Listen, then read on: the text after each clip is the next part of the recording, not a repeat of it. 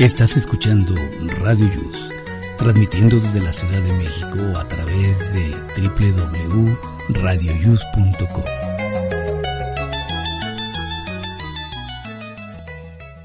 El siguiente programa contiene escenas de conocimiento explícito con diálogos cargados de curiosidad que pueden afectar la sensibilidad de personas no acostumbradas a hacerse preguntas sobre el mundo que las rodea.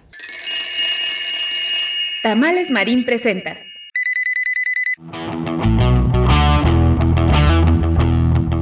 Hoy en Aquí estamos México. Estamos de fiesta.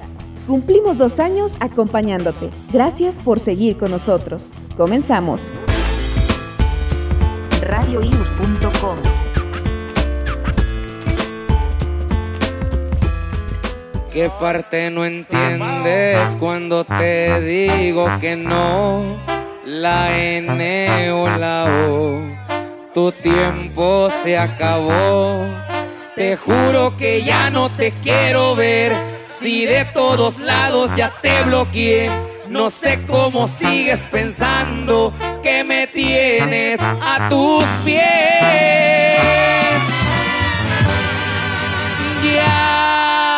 Supérame porque yo ya te olvidé.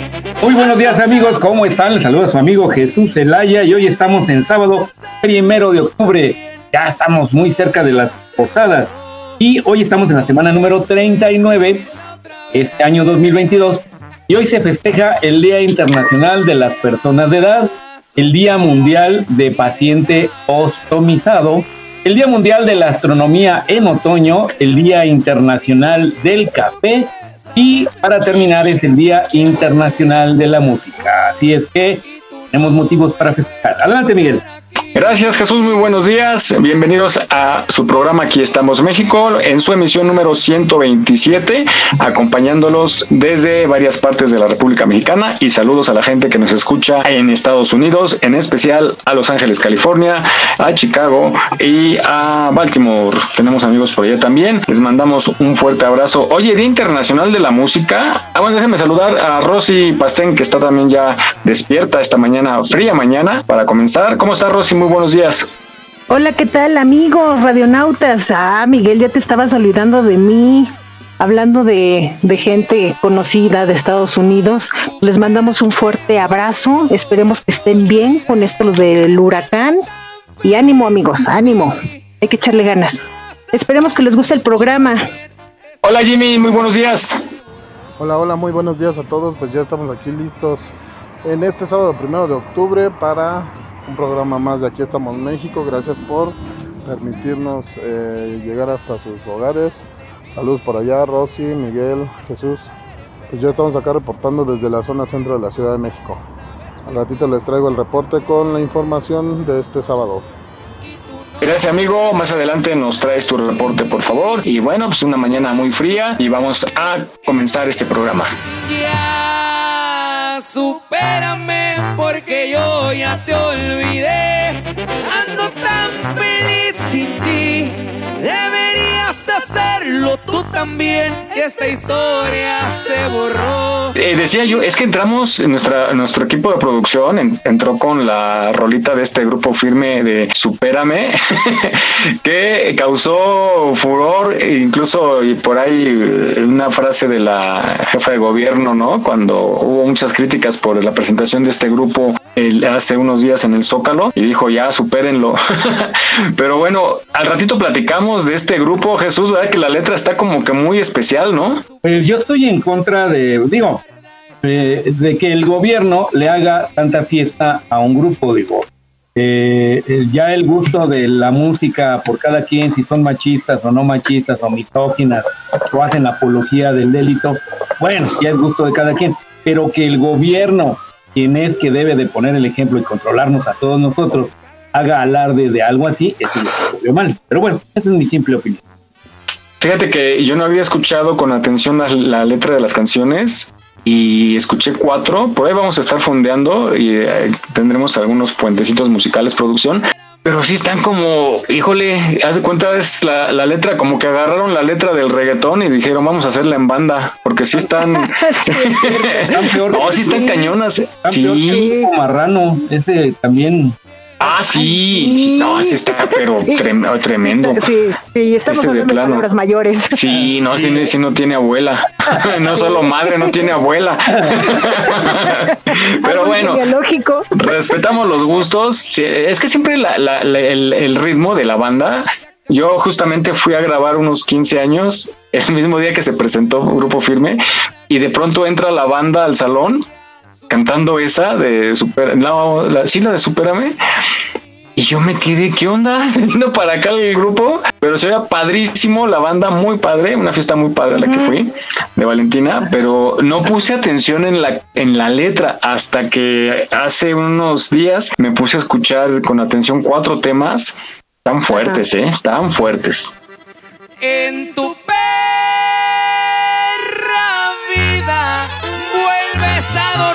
conmigo. Yo en cualquier esquina. Pero bueno, Sí, sí, sí. así es esto Es de la cuando, uno música. está, está- es cuando uno está viendo, ah, ya estoy ruco. Ya me Sí. cuenta de, la- de- de lo que dice la letra. Porque hasta cuando uno ahorita. estaba más, sí, cuando uno estaba más joven, pues se guiaba por el ritmo, porque te, te hacía moverte y ahora ya te atención a la letra. Exacto, sí, sí, sí, siempre, de repente, como cuando bailas las canciones en inglés y no sabes inglés y no sabes ni qué te está diciendo, Ajá. y a lo mejor te está mentando la madre y tú por acá bailando, ¿no? Bailándola. Sí, bueno, oigan, pues eh, fíjate, vamos a hablar al ratito también sobre el alcohol. Lo, eh, por qué algunas personas devuelven o vomitan, pues, y qué es lo que nos causa cuando estamos alcoholizados. Más adelante vamos a, a- eh, a hablar de esto y decía yo que tiene que ver porque muchas veces estas rolas son como las llegadoras, ¿no? De esas cuando estás acá bien dolido y le cantas esa y ahora va dedicado a ellas, así como ustedes nos dedican las de Paquita, la del barrio. Aquí sí les cantamos. patas. Sí. A- a mí el alcohol me hace vomitar, ¿eh? ¿En serio? Y el otro día fui a una fiesta, y, pero no supe en sí qué me hizo daño, si fueron los dos tequilas, las tres cervezas, los cuatro whiskies, las, las, las cuatro cubas o los dos martinis, no supe. Ay, Dios santo. No, pero va- vamos a escuchar la cápsula, pongan mucha atención, señoras, hablen del marido, al chamaco, al chamaco bebedor, porque hay gente que puede tomar todo lo que tú dices, Jesús, y no vomita. Hay unas eh, condicionantes para que, pase eso. Perdón por los que están desayunando, pero sí tiene, tiene su, su chiste, entonces mucha atención más adelante. Tendremos también la presencia de nuestro colaborador Miguel Galván y nos va a hablar acerca del anillo de fuego, ese famoso anillo de fuego que conecta muchos volcanes en todo el mundo y qué pasa con ellos. Hay mucho temor de que se pueda activar. Él nos dirá si es posible que todos puedan hacer erupción al mismo tiempo o cómo es que trabaja el magma, magma debajo de la tierra. Y tendremos mucha diversión. Se, se- se oye como galleta, ¿verdad? Magma. Llegó, nuestra querida amiga Mary. La Mary, ¿a poco se despertó? Oli. Por la mañana. Desde el 15 hasta ahorita se aventó. ¿eh? Sí, estoy al 100. Eh. Todo. Desde Puerto Vallarta, mi Mary. ¿Cómo estás, Mary? ¿Cómo están? ¿Bien ustedes? ¿A qué hora te despertaste? Temprano, tempranísimo. A Que es temprano. normalmente, ¿a qué hora te despiertas? El fin de semana, normalmente. Me despierto temprano porque como ya me acostumbro a despertarme diario, me despierto a las 6 de la mañana. Entonces me despierto yo creo que máximo a las 8, ¿eh? Ya, qué bien. hermana Ah, muy también a las bien. seis me dicen, joven, joven, ya cerramos el negocio, ya váyanse. como como. Fabi, ¿no? Fabi que se cambia. Ah, no, ¿quién es Moni, no? Que se cambia de uno a otro. Oigan, pues la buena noticia es que ya auto, eh, votaron y ya se elimina el horario de verano a partir del próximo año, ya no entra en vigor, ya se queda en su horario normal. Es decir, ahí hay una confusión muy curiosa, hay nuestros gobernantes de veras. El, el secretario de gobernación se hizo bolas y ya no sabía cuál era el horario que se queda, si el que está o el que viene. el chiste es que se normaliza. Ahorita nos deben una hora, por así decirlo, ¿no?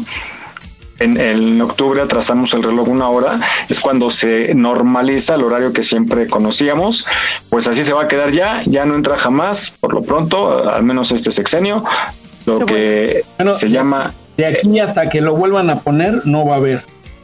Exactamente.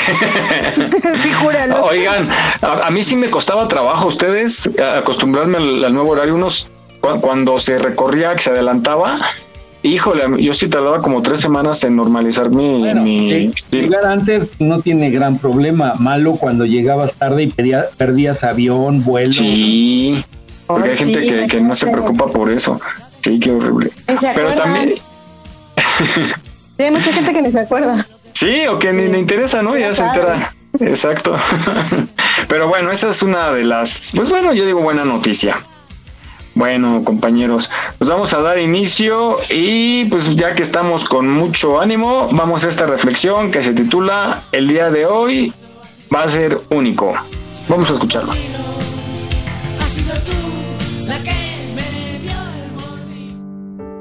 El día de hoy es único. Desperdicias la vida por remordimientos pasados, a pesar de que eso ya pasó y no puedes hacer nada por remediarlo. Vives esperando con temor y zozobre el futuro, temiendo cosas que lo más probable nunca sucederán. Y de estos dos estados irremediables y sin solución, haces un presente infeliz. No te das cuenta que lo único que te pertenece es el hoy y tú en ese momento nada más. No hay nada seguro. Solamente el momento que estás viviendo y no eres feliz por el temor al futuro y remordimiento del pasado. El día que entiendas que el hoy es único y tienes que vivirlo a plenitud, tu vida cambiará en forma radical. Tal vez te lleve mucho tiempo lograrlo, pero por lo menos tienes que intentarlo. Porque solo tú te puedes dar cuenta qué es lo que tanto deseas. Puede ser amor, paz, felicidad, y vives esperando que algo suceda o que algo o alguien de repente te haga feliz y te quite esa mediocridad de encima. Déjame decirte que esa esperanza es falsa. En muchas ocasiones, producto de tu cobardía, de no enfrentarte a ti mismo. ¿Sabes? Los hombres y las mujeres que viven en la esperanza se mueren esperando. Solo tú puedes ser el juez final de lo que es bueno para ti. Así que de una vez por todas, grábatelo hasta el cansancio. El día de hoy es único e irrepetible.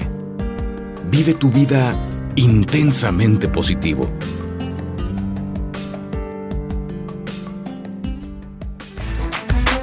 No olvides seguirnos en nuestra página en Facebook.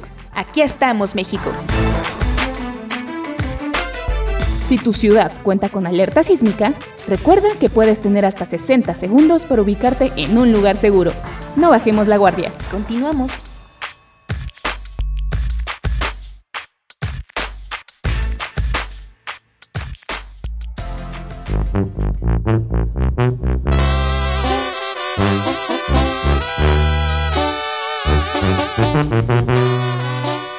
Pues sí, efectivamente, el día de hoy es único, jamás se va a volver a repetir. Adelante, Miguel. bueno, hay que, hay que disfrutarlo al 100 cada momento, hombre. Nos puede cambiar la vida en cuestión de segundos. ¿No? Oigan, pues bueno, vamos a, de, de, ese tipo de cosas, vamos a la euforia. Ya viene el Mundial de Qatar y esto de los, del álbum de las estampitas, híjole, ha causado verdadera expectación. Mucha gente se muere por llenarlas. ¿Ustedes alguna vez llenaron algún álbum? ¿Se acuerdan en su juventud o niñez? Yo sí. Yo me acuerdo de uno que era de animales, era como como y, uno que se llamaba tú y yo también de muñequitos. Ajá. ¿Sí se acuerdan de ese? No, no, yo no lo ubico. No, ¿No te acuerdas uno que era de, este, de animales, de todo tipo de animales, que traía, era como una biografía, traía en la parte de enfrente el, el dibujo del, del, animal que era y en la parte de abajo pegada al álbum o, o atrás de la, de la, estampa, no me acuerdo, decía las características y en dónde vivía y todo eso. No, no, ¿sabes qué pasa? Que yo en mi vida he, he comprado y tratado de llenar cientos de álbumes, pero eh, nunca los terminé. Luego es bien difícil porque ya ves que siempre faltan como cuatro, ¿no? Las últimas cuatro que no se consiguen. Sí, yo creo que no y, las sacan a propósito, ¿no? Para que claro, es el negocio. Tú, Jesús, ¿cuál, cuál juntaste alguna vez? Ah, yo sí, todavía los tengo, ¿eh? Todavía tengo. ¿Cómo hace, crees? Hace muchos años. deben de valer mucho. Un, un, este, Seguramente. un álbum que se llamaba Tin Larín. Y entonces en cada chocolate venía una estampita. Y te vendían en la tienda el álbum y tenías que comprar tu chocolate Tin Larín y sacabas la estampita y la ibas colocando. Luego otro hubo, ¿se acuerdan de unas estamp estampitas que eran amores? Amores Pasar Ajá, la... ese es el de tú y yo, el que yo digo. Ah, ese es. Ah, caray. Es no ese que tenía, que tenía frases de amor. Sí, ese. Amores, no sé qué cosa. Amores, no sé qué. Órale, ¿y cuántas eran muchas? Amores, Híjole, extrañar a la innombrable. Ah. ¿Sí? ya ni me la, ya ni, la, ni, ni me cuenten de ni que me la mencionen. Ni, ni, me lamenten. Vamos a hacer un simulacro de la boda de Miguel con la innombrable. Ya ven que oh, imagínate. simulacro que llega a ser realidad. No, porque vaya a llegar el cuando diga el padre, ¿cómo dice? ¿Hay alguien que, Ajá, que que, impedir, ¿cómo que ponga o algo así? impedir esta boda o que cambie para siempre. Y sale aquel diciendo, es mi mujer. ¡Oh! Eh, Y tú le dices, Como "Es novela". nuestra". Era Es nuestra. nuestra, Sí, de hoy ya no. nuestra socio, nuestra. No, bueno, tú Mary, ¿juntaste algún álbum de cocodrilitos, algo así?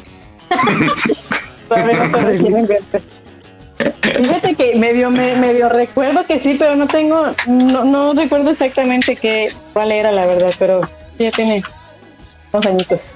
Sí, yo, Dios, el año pasado. yo, yo recuerdo nada más de, de fútbol, que sí intenté y no, hombre, me desespero. Pero bueno, oiga, hay una abuelita, hay una nota de una abuelita que gastó, fíjense qué linda historia, que gastó su dinero de su pensión para comprarle a sus nietos las estampitas porque ha sido difícil. Incluso hay sitios en donde hacen el intercambio, ya faltan pocas, hay mucha gente que ya los llenó. O sea, ya sacaron las más difíciles, ya las sacaron, pero hay algunas páginas en donde se intercambian estas estampas. Vamos a escuchar esta historia de la abuelita que gasta su pensión en comprar estampitas para sus nietos. Abuelita, te amamos. Es uno de los comentarios que dejó el caso de una adulta mayor de 75 años de edad que se volvió viral y causó aplausos entre la comunidad de Mendoza, Argentina. Luego de que gastara toda su pensión en comprar estampas para llenar dos álbumes de Panini del Mundial de Qatar 2022. De acuerdo con una entrevista que dio para TN, Ana del Rosario Mullet compró estampitas para llenar dos álbumes Panini del Mundial de Qatar 2022, con el fin de alegrar a sus dos nietos. Sin embargo, dicha acción le causó críticas en un inicio, pero a pese a todo le tienen sin cuidado, pues le da felicidad ver alegres a sus nietos al pegar las estampas. Vivo un momento único con mis nietos, prefiero gastar la jubilación en paquetes, nada me llena más. Si usted viera las caritas de mis nietos cuando pegan las figuritas, explicó al medio TN. En este sentido, reiteró que no le importa cuánto gastar en llenarlo, pues ama a sus nietos y por ellos lo daría todo. No me importa cuánto cuesta llenarlo o cuánto sale cada paquete de figuritas. Yo soy jubilada, pensionada, y no es mucho la pensión que cobro, pero moneda que voy teniendo no la llevo al banco. Compro un paquete de figuritas para abrir con mis nietos o un chocolate para regalarle y compartir con ellos, añadió para el medio citado. Como era de esperarse, este caso se ha vuelto viral y lo que en un inicio eran críticas en su contra, ahora quienes la defienden se han hecho presentes. No olvides seguirnos en nuestra página en Facebook. Aquí estamos, México. Si tu ciudad cuenta con alerta sísmica, recuerda que puedes tener hasta 60 segundos para ubicarte en un lugar seguro. No bajemos la guardia. Continuamos.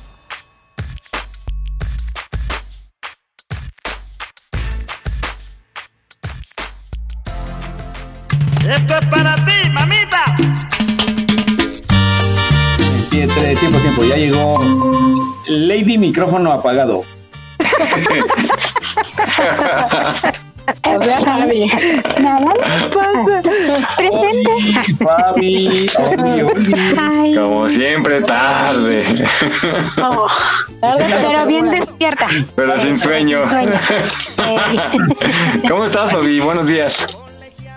Buenos días. Eh, estoy en desventaja. Eh, hay una serie de problemas. Ya me dicen que me vaya yo a hacer una limpia o no sé. Ánima, si llegues a diciembre, Aquí ¿eh? estamos. Ay, no cállate. Oigan, sí, ya menos Navidad. Ya estamos Es algo delicado lo que... Sí, no manches. Es algo delicado lo que me primero. pasó. No, todavía no. Espérense. Sí, primero. Todavía llego. Todavía llego. Ya no me- Pero estás bien, Ya. te encuentras bien. Dentro de lo que cabe, sí. Porque este pues el golpe fue en la cabeza con, con ¿Cómo que golpe? concreto. Hablando del alcohol. Cabeza. No, cual alcohol, bueno, fuera. Bueno, fuera, ahí ni duele, ¿verdad? Con No, alcohol. ay, ay, ni duele. oye. Ni Oye, sí, yo he estado, todo el cuerpo. yo he estado en accidentes donde gente alcoholizada ha chocado, que está todo sangrado y todo fracturado, y nada más piden que los lleven a su casa, preguntan por su mujer, pero no se quejan de dolor. Pero ¿qué tal al siguiente día? Uy, seguramente. Ah, pero Bueno, no es dolor, es ah, caray. Bueno, pues esperemos que, que todo bien, sí. Chécate porque los golpes en la cabeza, sobre todo, sí son muy delicados y, y a veces pareciera que no hay consecuencias y con el tiempo se vuelve uno. No, sí, este, pues a mí me, me dijeron que si no reaccionaba con el medicamento que me mandaron, fuera con un neurólogo porque no puedo gesticular. neurólogo. ¿Qué te desmayaste o algo? No, ¿qué crees que? Es que fue chistoso porque sentí el golpe, pero no tan fuerte como tal. Y como tenía clase el martes, pues entro a clase, a mitad de clase y empiezo a, todo me empieza a dar vueltas y me dio un sueño horrible, o sea, un sueño que no No, eso sí es malo. Sí, Tienes que revisarte, pero ya, Fabi. pues ya tengo que ya fui con la doctora, este, pero sí me dijo si el, el tratamiento no ves mejoría en el segunda inyección, entonces sí checarte con un neurólogo porque aparte el golpe no lo tengo exteriorizado. Entonces dice que eso Sí, es. En la ca- te pegaste en la cabeza fuerte. Sí, bastante. Ay, amiga, pues Puedo esperemos tener que, un hematoma. sí, esperemos que No, te compongas, toma tus medicamentos Sí. y ya no, no, ya no chupes tan temprano. Era noche, era noche. Menos, amiga. Eran como las nueve, ocho. Sí. Menos. Híjole. Ah, Bueno, fuera porque al menos lo hubiera disfrutado. Nada más iba subiendo unas escaleras y por ir viendo primero al, el escalón y querer irme a incorporar, pues no vi la parte de arriba del techo y ¡pum! me di en la cabeza. ¿Tú, Fabi, alguna colección? No, ¿qué crees que de álbumes no recuerdo haber tenido? Así de hombres, Igual de, de- de hombres, de bomberos, estilos de bombero. Iba a salir con una revista de muñequitas y ya se me salió. Bueno, es que es tu, tu tu, inocente. tu estilo. Ándale. No, no, Fabi, que no te pierdes el tiempo. Exactamente. La niña precoz, Diría mi la niña mamá, precoz. diría mi mamá, ¿para qué en fotos si podemos tenerlos en persona? Oh. ¿Verdad? Ah, tu mamá es muy Eh. bien. Sí, sí. Muy bien. Qué ternura de abuelita. Yo quisiera haber tenido una abuelita así, o si hay una abuelita por ahí que quiera adoptarme como su nieto, yo encantado. Ah, pero tú, tú le pedirías muñecas, Jesús. Claves. Colección de muñecas colección, coopera para mi colección, ah, güey. La abuelita le va a decir, sí, hijito, mejor te compro una bolsa de globos. Ándale, no, y le hace sus bufandas para sus muñecas. Ándale, sí. de estambre. Oye, qué bien. Pero, ¿ustedes, alguno de ustedes está coleccionando este álbum del Mundial? ¿O en su casa? No, ya no, la verdad. No, ya no. Nah, Ya eso ya pasó de moda. No, Está no, muy no. caro, sí, somos- pero Sí. yo sí he visto... que- a mi edad lo que colecciono son medicamentos ya. Sí, sí, sí, yo también. Porque por cada tres el cuarto es gratis. Yo- sí, por eso me apuro. Y en algunas farmacias los lunes es Los lunes se rebaja. Sí. Sí, cómo cambian los tiempos, ¿verdad, muchachos? Vamos a escuchar cuánto cuestan, depende en dónde lo compre, le puede salir muy barato y hay de materiales muy finos hasta el más básico. Adelante. Si aún no lo compras, yo te voy a enseñar dónde comprar el álbum del mundial. La primera opción es Sambors. El álbum del mundial pasta dura vale 249 pesos. El blister vale 179, que esto es lo más barato que te va a salir. Y la caja vale 1872 con 104 sobres. La otra opción es Costco. Te venden el álbum de pasta dura, la caja 104 sobres y una carta especial plata por 2.049 pesos. La otra opción es la tienda oficial Panini. Compras el álbum de pasta suave en 89 pesos y te regalan cuatro sobrecitos. La última es el Oxxo. Nada más compras cuatro sobrecitos de 18 pesos, 57 pesos y te regalan el álbum de pasta suave. Aquí estamos, México. Esperamos tus comentarios a nuestro WhatsApp 56 294 1459. 56 294 1459. Continuamos.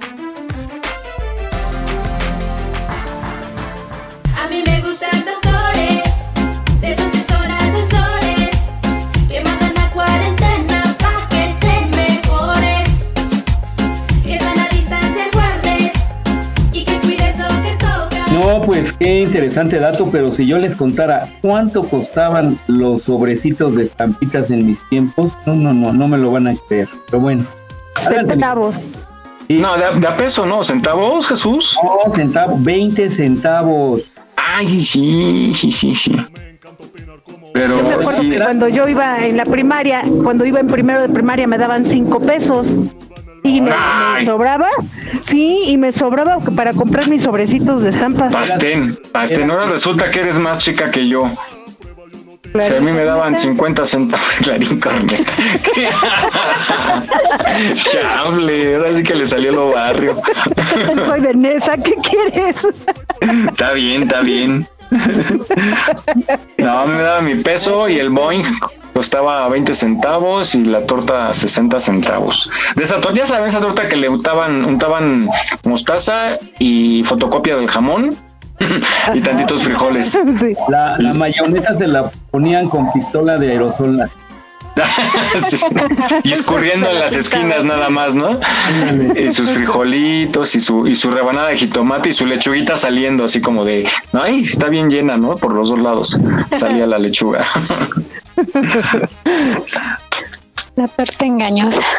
Sí, pero muy ricas. Es que con hambre todo es muy rico. Bravo. Oigan, muchachos, pues ya vamos a terminar de- el año, pero ¿cómo van con sus propósitos de este año? Muy bien, cumpliéndolos todos. Los del año pasado no los llevé mucho menos. Los voy arrastrando, El del año antepasado, sí, ¿se acuerdan que yo les dije sobrevivir? Sí, Ah, ok. igual yo dije lo mismo. cumplimos. Sí, sí, sí, sí.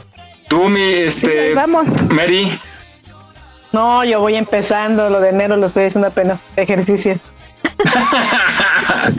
pues ya déjalo juntar para el del, poquito. Déjalo juntar para el 20, con el de- 2023, ¿no? Pues sí. Me tardé un Yo, poquillo, este, pero. Yo, la verdad, ahí la llevo. Una, uno de mis propósitos es eh, ser puntual. Lo, ahí la llevo, ahí la llevo. El otro, ser ordenado y recoger aquí este cuarto. Pero de plano no, muchachos, parece oficina de Palacio Nacional en día de sismo. Todo tirado. Es que está lleno de cables ahí. Sí, sí, sí. Ahora sí, cual presidente de México dando el reporte. Sí, hombre. Pero es, no, ya miren, ya les voy a mandar una foto y ya recogí un poquito. Lo que pasa es que hay gente, ya ven que hago copiados de formatos antiguos y hay gente que me deja su material, como se los mando por internet. Me dicen, luego paso por mi material y son cajas y cajas y cajas de cassettes. Me han dicho, diles y que en 30 días lo tiras, pero pues no, siento feo, porque son sus recuerdos. Pero siempre está tirado. Ahorita, por ejemplo, tengo tres computadoras trabajando al mismo tiempo en lo que estamos transmitiendo. Hay unas computadoras trabajando y pues sí hay un poquito de tiradero, pero ya ordené por cuestiones de seguridad porque Por si si nos agarra, sí, por si nos agarra otro temblor en la noche. No sé si vieron un video que subí que hice, que tracé una como una pista en el suelo de cinta reflejante, que es fosforescente. Entonces se carga con la luz y cuando se apaga la luz queda iluminado, queda marcado, pues luminoso. Entonces, en caso de que se vaya la luz, está mi ruta de escape bien marcada en el piso y, y en las puertas, sobre todo, porque no vaya yo a pegar, ¿no? En lo que llego a la lámpara. Una- unas patitas Oye, esa es muy buena táctica. Mande Jesús, Unas patitas fluorescentes. patitas. Sí, las huellas de los pies, pero fluorescentes. Ah, ándale, sí, que por aquí es la, la salida. Entonces, este, seguro social. sí, porque me agarra, pero no, no me da tiempo, muchachos. Ya hice simulacro y no, no llego. Tengo que estar listo ya para cuando empiece a sonar. Tendría que estar listo para poder bajar. Pero bueno, ese es otro asunto. Vamos ahora con una información que tienes tú, Jesús, muy curiosa acerca de la Guardia Real. Oye, sí, ya ves que se puso de moda todo lo que es inglés por aquello de la reina.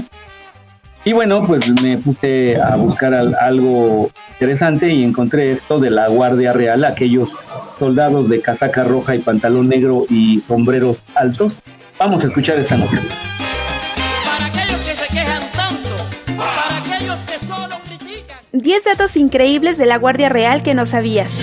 Para muchos representan el orden, el respeto y el poder de la realeza. Para otros, son solo un grupo de soldados que protegen a la reina. Pero lo que casi nadie sabe es que son un grupo armado élite que esconde muchos secretos. 10. Servicio de guardia inviolable. Son educados para respetar su horario de servicio por encima de todo, incluso de cualquier necesidad física. Según un informe publicado por la agencia de noticias EFE, durante sus dos horas de guardia no podrán ir al baño, tomar agua o abandonar su lugar por ningún motivo. Si su necesidad es urgente, la tendrán que hacer en el lugar. 9.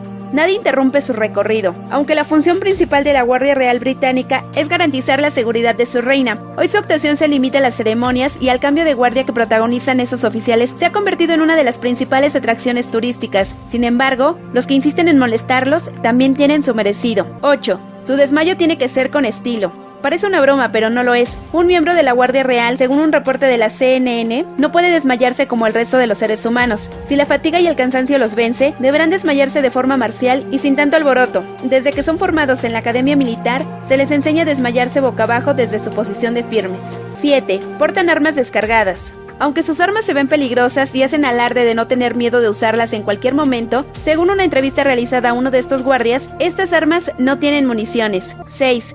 Se mueven a través de túneles. Estratégicamente, según ha publicado el nuevo Gerald, la Guardia Real siempre se ha trasladado a través de los túneles que existen debajo de toda la ciudad de Londres y que conectan a diferentes castillos y palacios. Así que si visitas Londres, da por hecho que debajo de tus pies se están moviendo estos valerosos hombres de rojo. 5. Trabajo bien pagado. Además de su salario y sus atenciones, estos valerosos soldados son estimulados con carros de lujo y vacaciones en exóticos destinos turísticos de todo el mundo. Su alta responsabilidad es bien premiada, pero si aún así quieren seguir trabajando, pues les pagan sus vacaciones muy bien. La corona británica paga a su guardia real salarios totales por valor de 19.5 millones de libras, o sea, unos 25 millones de dólares que provienen del presupuesto del Reino Unido. 4. Los sombreros altos forman parte de su vestuario diario desde 1815. Según artículo publicado por la BBC de Londres, están hechos de piel de oso y a pesar de que algunos de estos altos sombreros tienen más de 100 años, se encuentran en perfectas condiciones. Lo cierto es que no pertenecen a la realeza británica, sino a la Guardia Imperial de Napoleón, quien estaba complejado por su corta estatura, así que diseñó estos sombreros para que los soldados parezcan más altos. 3. Se han tomado fotos en el trono de la reina.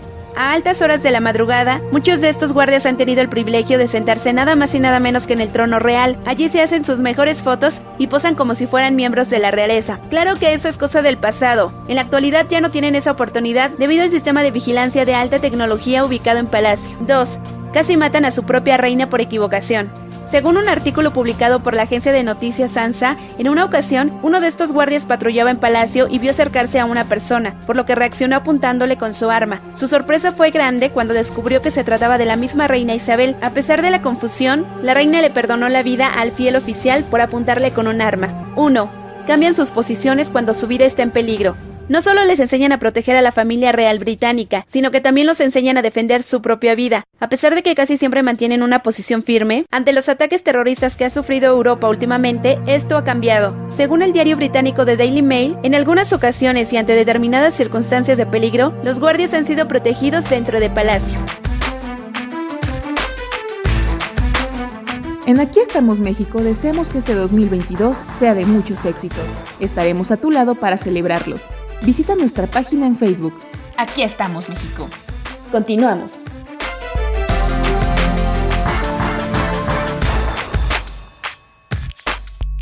Si tú me llamas, nos vamos pa' tu casa. Nos quedamos en la cama, sin pijama, sin pijama. Muy bien, pues muchas cosas que yo no sabía de estos muchachones eh, soldados, pues ya lo sabemos ahora. Pero qué curioso, debería de haber eh, mujeres para que uno se diera su taco de ojo, pero no, nada más son puros hombres. Adelante, Miguel. Que sea inflables, ¿no? No, Jesús, si, si así, si los hombres se enojan, imagínate a las mujeres. No, no, no, no, no, para que Sí.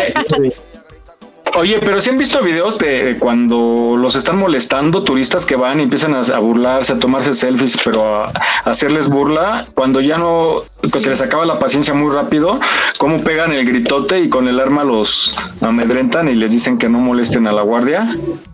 Yo vi una vez un video, pero donde se desmayaba uno, parecía tabla POC. Ah, pues ahí está, ya la información dijo que tienen que desmayarse con estilo y sí, esos videos sí, nos, nos muestran eso. Tan guapos, Pe- ¿verdad? Ah, Ahí sí no sé, mi Que pastén. caigan mis brazos. Ay, pastén de re- Te sacrificas la por Guardia él. Real de Palacio de Nesa ha de haber también de eso. De pronto mi pastel la oigo así como de lo que sea es bueno. Ahí, ¿cómo pasa el tiempo? No, son sí son guapos. Ay, cálmate.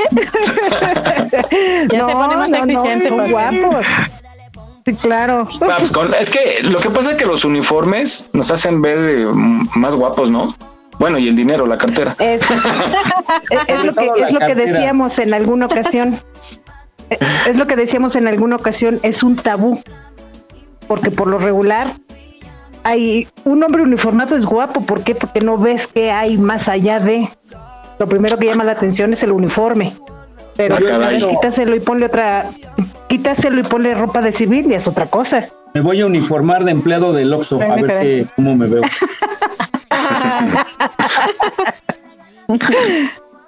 Con razón, con razón les gustan los bomberos, los mecánicos, ¿qué más? Los El apaches. militar. Ya. El, el militar está Policía. padre, por eso. Ah, de policía, pero depende, ¿no? El uniforme. Sí, no me vayan a dar un Ah, pues panzón. ¿Y para qué quieres? Panzón. Guapo. Ah, yo los policías los veo igual a todos, morenitos y con cabello corto. ¿No? Ay, no, no. Bueno, no, pero no. No, hay gustan que sí. No. Por eso, No, ay, no, ni me no. acordaba, Fabi. Luego, luego te paran y les dices, pues si me acaba de parar el mes pasado, ¿no era usted? Porque los ves igualitos. No, bueno. Perros y panzones y No, pelones. para nada. Oigan, pues bueno, está bien, está bien, con uniforme está bien. Hay que conquistarlas con uniforme. Oigan, pues vamos a una información ya en un ratitito más. Nuestro colaborador Miguel Ángel Galván, el ingeniero Galván, estará con nosotros para hablarnos sobre el anillo de fuego.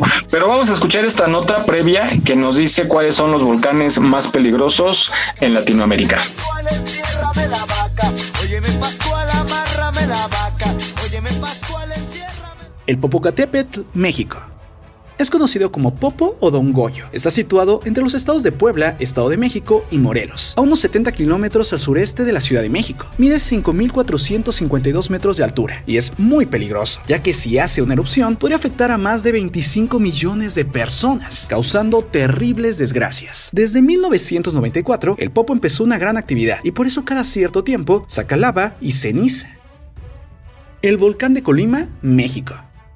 Es considerado el volcán más activo de México y en los últimos años ha expulsado humo y material incandescente en varias ocasiones. Con 3.280 metros de altura, se ubica en los límites de los estados de Jalisco y Colima. En 2015 y 2016 tuvo tanta actividad que se tuvo que evacuar a poblaciones vecinas para que no estuvieran en riesgo. El volcán Turrialba, Costa Rica. Este volcán está ubicado en el centro de ese país, a unos 60 kilómetros de San José. En septiembre del 2016 tuvo la erupción más grande de las últimas décadas, esparciendo una nube de cenizas por las localidades cercanas. Desde ese momento ha presentado numerosas expulsiones de cenizas, gases y materiales incandescentes. El Galeras, Colombia. Situado en el departamento de Nariño, se considera el volcán más activo de Colombia. En una erupción en 1993, mató a un grupo de científicos y turistas que estaban dentro de su cráter cuando estalló. Durante los últimos años, ha mantenido una actividad constante, con explosiones pequeñas y expulsión de ceniza y humo. El Nevado de Ruiz, Colombia es otro de los volcanes más activos de Colombia. Mide 5.364 metros y está en la zona cafetera del país. Causó en noviembre de 1985 la peor tragedia natural de la historia colombiana, tras una erupción que mató a más de 25.000 personas. Cotopaxi, Ecuador. El volcán de Cotopaxi es uno de los volcanes más monitoreados de la región. Este volcán mide 5.897 metros de altura. Se sitúa unos 50 kilómetros al sur de Quito, la capital de Ecuador. Aunque su última gran erupción tuvo lugar en 1887, en 2015 lanzó grandes nubes de ceniza y puso en alerta a todo el país. Tungurahua, Ecuador. Este volcán mide 5.019 metros de altura y está ubicado a unos 180 kilómetros al sur de Quito. Se mantiene activo desde 1999, alternando periodos donde está muy tranquilo y otros donde tiene gran actividad. Ubinas, Perú. Es el volcán más activo de Perú, situado en el departamento de Moquegua, al sur de este país, y es por eso que es vigilado constantemente. Entre 2006 y 2009 se registró su último periodo de alta actividad, con explosiones moderadas y expulsiones ceniza y humo. Los gases tóxicos emanados durante las explosiones causaron daños importantes en las plantaciones cercanas. Villarrica, Chile. Este volcán mide 1847 metros de altura y está situado en una zona turística al sur del país. Se considera uno de los más activos de Chile. Tras 15 años sin registrar actividad importante, entró en erupción en marzo del 2015, arrojando ceniza y lava a más de 1000 metros de altura y causando la evacuación de las comunidades aledañas. Calbuco, Chile.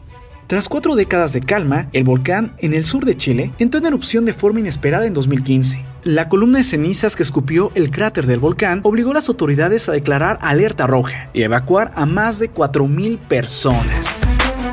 Aquí estamos, México. Esperamos tus comentarios a nuestro WhatsApp 56 294 1459. 56 294 1459. Continuamos.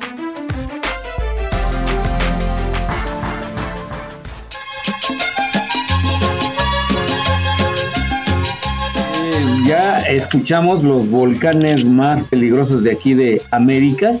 Y bueno, eh, uno de mis propósitos de cada año es subir al, al Iztaccíhuatl. Y bueno, espero que el año que viene ahora sí se me haga. Y si ya no se pudo, pues ya hasta ahí quedó. Adelante, Miguel.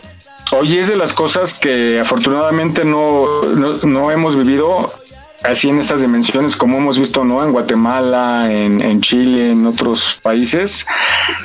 Aquí nada más nos has dado sustos Don Goyo, pero ándale, es, es un espectáculo padrísimo, pero verlo en la televisión, ¿no? Pero, no verlo pasa cerca del volcán, ¿eh? Sí, no, está muy cañón. Ha, ha de ser muy difícil y, y me imagino que hay muchos sismos, ¿no? Alrededor, a gran distancia.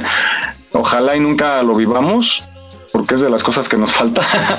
Pero sí ha de ser impresionante el, vivir esa experiencia. Hay mucha gente muy atrevida, exploradores que se van a, a los volcanes a ver la lava, cómo sale y cómo está ahí.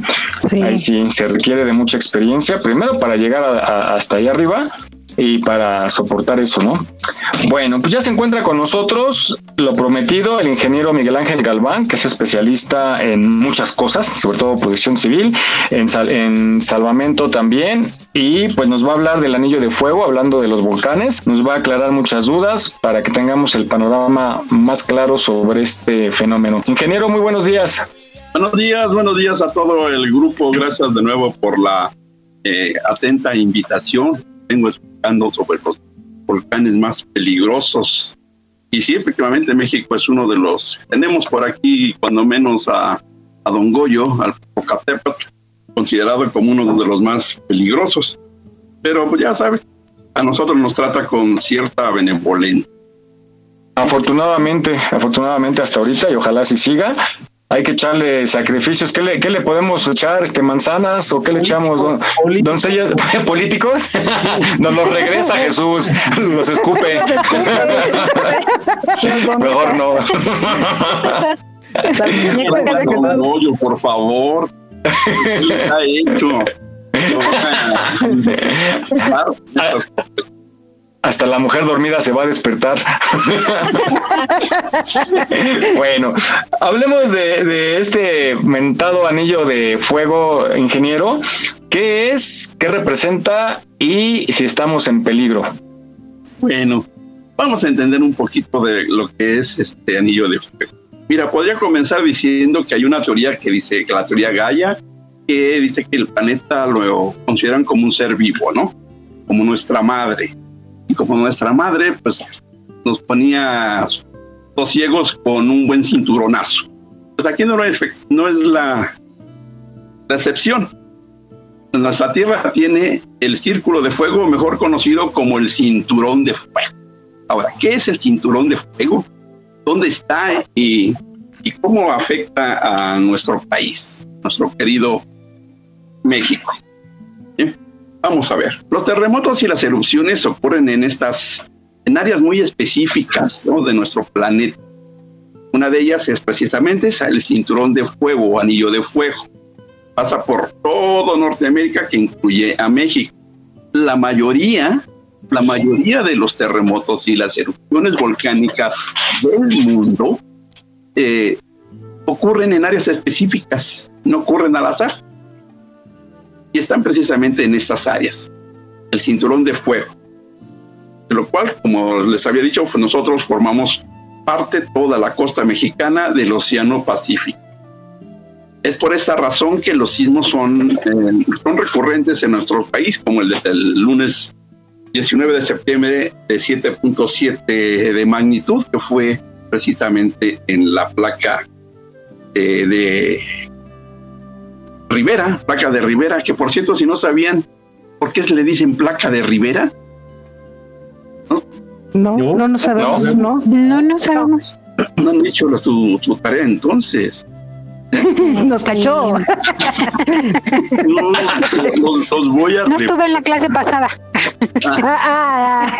Sácate de la manga, ¿eh? ¿Quién, así, quién se apellida Rivera, famoso en, en México? Lupillo. Diego Rivera. Diego, ya lo pillo. La placa de- no, no, no, por Diego Rivera, así se le puso. Ah, perdón. Hoy. No, no. No, pues ya veo por qué no sabe. Ya no veas tele. Ya no veas novelas. Oh, ¿qué quieren? Rapidez o eficiencia. Ahora sí se va a enojar Don Goyo.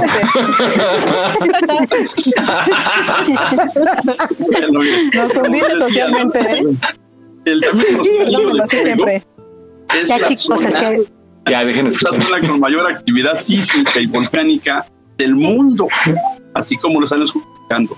Del mundo es una actividad impresionante la que tiene.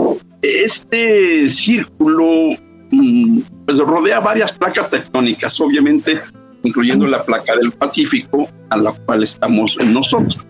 Y placas más pequeñas de Filipinas, me acuerdo, Juan de Fuca, Cocos y Nazca. ¿sí?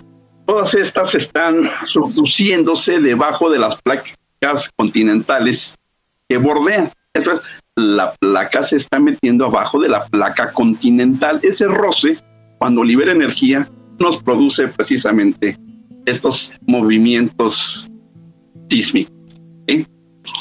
algunos de los sismos que se han producido últimas fechas han sido causados precisamente por este ya famoso cinturón circunpacífico, ¿no?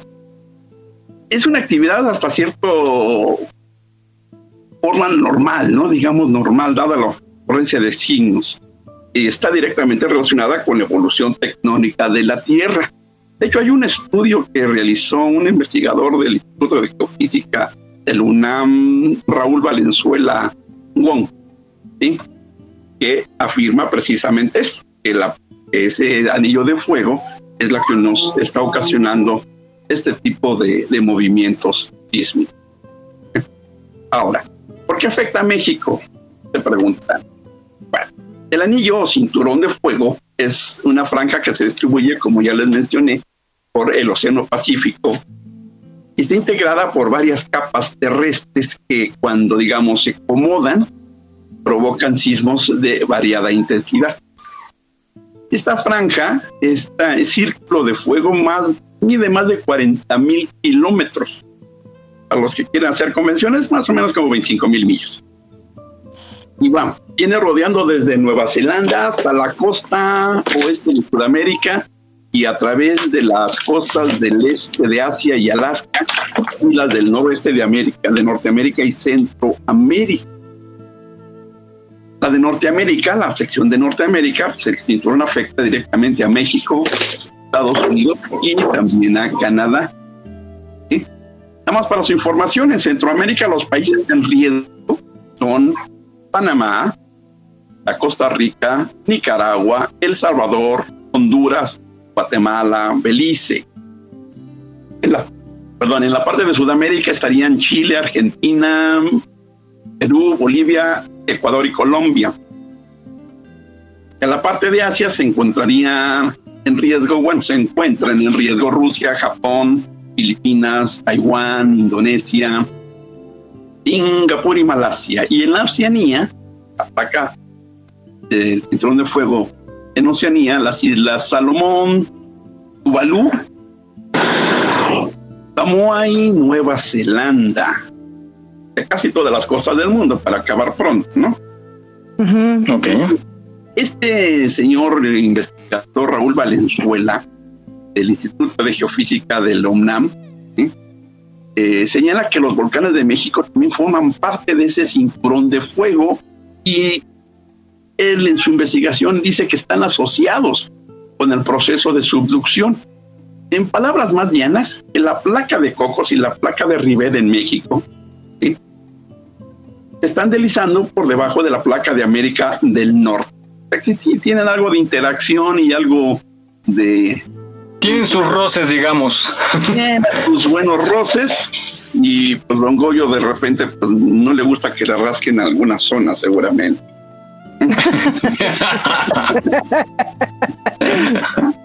Así como, no, luego, luego les digo, si les contara anécdotas de Don Goyo, bueno. Ay, Don Goyo. Bueno, nos dice este aspecto del UNAM que son pocos los volcanes en nuestro país que permanecen activos, afortunadamente. Y lo comparamos con el número de volcanes de otras zonas de, del mundo, o como las conocemos más como las placas tectónicas. ¿no? Ahora, los sismos ocasionados por los volcanes activos generalmente no suelen ser de tanta magnitud. Ustedes decían que eh, pues Don Goyo ha temblado y que no se ha sentido mucho, ¿no? En el cinturón de fuego se encuentra distribuido el 75% de los volcanes más activos que hay en la Tierra. Y prácticamente eh, el 90% de terremotos y erupciones de volcanes que ocurren en el mundo ocurren precisamente en esa franja del planeta, en este cinturón de fuego. Y México, pues no es la excepción, estamos incluidos en esa, en esa zona. Y esta es una de las razones por las cuales nuestro país pertenece a un área de alta actividad sísmica. Y aquí volvemos al tema que hemos platicado ya en muchas ocasiones. De ahí la importancia de estar siempre preparados y fomentar la cultura de protección civil. En grandes rasgos, esto es lo que tenemos como el cinturón de fuego de, de- del Pacífico, del nuestro querido planeta Tierra. ¿Eh? ¿Qué les parece? Ingeniero, yo tengo una pregunta. Hola, ¿qué tal? Buenas noches, soy Rosy Pastén. Este, es- si el volcán hiciera erupción, ¿cuánto tiempo tardaría para llegar a la Ciudad de México? De México? Y si es que si llega, este, no sé, me imagino que primero arrasa con Puebla, ¿verdad? Eh, hay varios factores, mira. Eh, nosotros vemos el volcán desde la Ciudad de México y vemos que tiene un cono inclinado.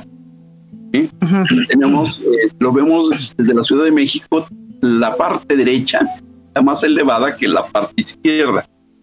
Es un volcán eh, que tiene, bueno, ahorita ya, ya debe haber cambiado su profundidad. Antes tenía 300 metros del borde del cráter del labio inferior. Al fondo eran 300 metros de profundidad. Para que se den una idea, ponemos dos torres latinoamericanas una sobre otra, que mide 140 metros cada una, y nos sobra un pedacito más. ¿eh? Así es la magnitud del volcán. Medio kilómetro en su eje mayor y 350 metros en su eje menor. Ahora, la boca que se abrió en el volcán Popocatépetl desde 1994, que comenzó la erupción, que por cierto aquí eh, hago un pequeño paréntesis, hicimos el último descenso al cráter del Popocatépetl tres meses antes de que entrara en, en erupción total para hacer un estudio para el Instituto de Geofísica de la UNAM. Fue toda una odisea. Un video donde se ve la magnitud del volcán y los líos en que nos metimos, pero se logró el objetivo como un grupo de salvamento especializado. Bien, la parte más débil del volcán es la parte que da hacia el norte. Entonces, si se llegase a romper alguna ladera del volcán, sería hacia el lado de Puebla. En que se derrumbara el volcán. Lo que nos puede afectar a la, a la zona son los flujos piroclásticos. ¿Qué son los flujos piroclásticos? Es una combinación de material magmático con cenizas que se comportan como una nube ardiente pesada, como si fuera un lodo. Por lo tanto, cuando se deslizan sobre el terreno, se comportan como si fuera un líquido.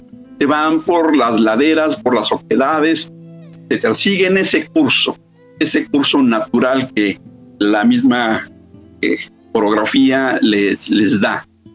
Eso es lo peligroso también en- en esta, eh, en caso de, de flujos piroclásticos. Ya ha habido flujos piroclásticos en el volcán Popocatépetl y ha Pero causado leves. muerte. Históricamente, este volcán Popocatépetl ha tenido en su historia geológica, ¿sí?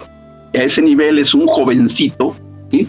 es, está en la etapa de la aborrecencia, como dicen, por su edad, ha tenido erupciones fuertes. Una característica del volcán es que lanza lo que llaman bombas volcánicas, grandes fragmentos de lava, como si fueran balas de cañón, por querer darles una ilustración mental, que han alcanzado hasta 90 kilómetros de distancia. La distancia que hay del Popocatépetl, la cumbre del Popocatépetl al zócalo de la Ciudad de México, adivinen de cuánto es. 90 kilómetros. 90 kilómetros. O sea que estamos en el rango tiro de Don Goyo. Estamos en el rango de tiro de Don Goyo. Afortunadamente, estas bombas volcánicas no han superado más allá del cono y el kilómetro de distancia. Por ahí, por eso es tan importante hacer hincapié que no deben de subir. La montaña es totalmente impredecible. ¿Sí? Puede estar unos días con calma y de repente le hace efecto lo que comió y ¿para qué quiere, no? Capaz que Don Goya se echa su complicado. cigarrito. Así que hay que estar siempre preparados. Los sismos no avisan.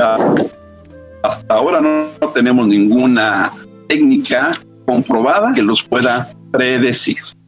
Pues ahí está, muy interesante. Como siempre, todas las pláticas que nos tiene el ingeniero son muy, muy interesantes. Y pues era algo que nos preocupaba, pero bueno, pues es la naturaleza y ya sabemos que cuando se enoja, se enoja. Así es que hay que estar nada más preparados por cualquier contingencia. Relacionado a esto están los tsunamis y tú tienes más información, Jesús.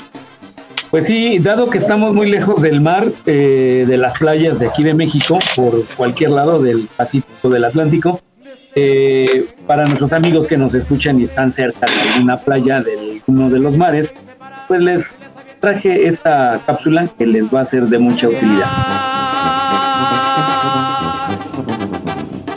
Ay, mamá, por Dios, por Dios, qué borracho. ¿eh? ¿Qué es un tsunami? Un tsunami es un movimiento del agua del mar.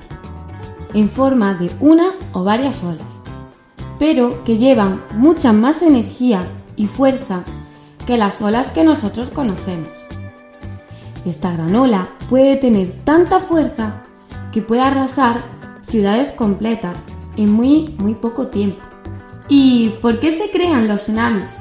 En el mar también hay terremotos, al igual que en tierra firme. Es por eso que cuando un terremoto tiene su origen en el mar, este provoca un movimiento repentino en el fondo marino, causando un fuerte movimiento en el agua y a su vez una o varias olas gigantes con una fuerza tremenda. En los últimos años se han sucedido una serie de tsunamis que han provocado grandes catástrofes. El primero de ellos tuvo lugar el 26 de diciembre de 2004 en el sudeste asiático, con una magnitud de 9,3 en la escala de Richter.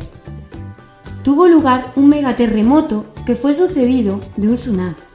Las olas llegaron a varios países bañados por el Océano Índico, como Indonesia, Tailandia, Sumatra o Somalia.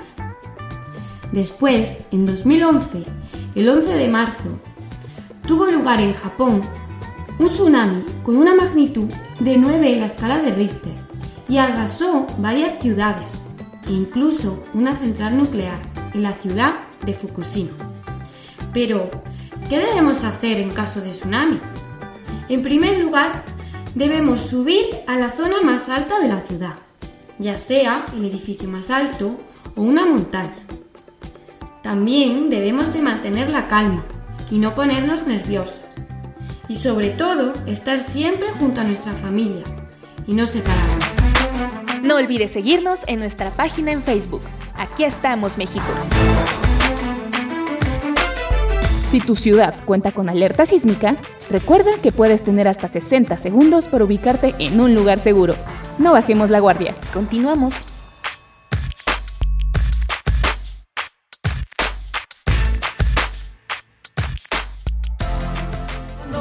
por el del océano. Bellísima sirena, fuera del mar sin vacilar, feliz humano. Y nos casamos en las playas de Caleta.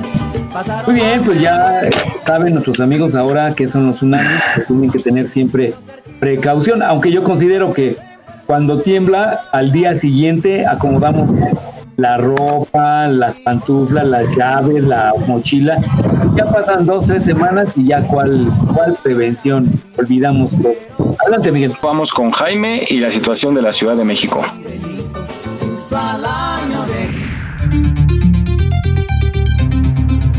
Claro que sí, Miguel, pues el día de hoy amanecimos con 10 grados en la temperatura mínima, se espera una máxima de 24 grados para el día de hoy, pues ya entraron los frentes fríos, ya empezó el otoño, así que hay que cuidarnos con esos cambios de temperatura, tomar muchos líquidos, eh, asimismo consumir frutas y verduras para que no nos enfermemos de las vías respiratorias. El hoy no circula sabatino aplica de manera habitual para todos los vehículos que cuentan con holograma 2, así como para todos los vehículos con holograma 1 que cuenten con placas en terminación impar y todos los vehículos con placas foráneas son los que descansan el día de hoy.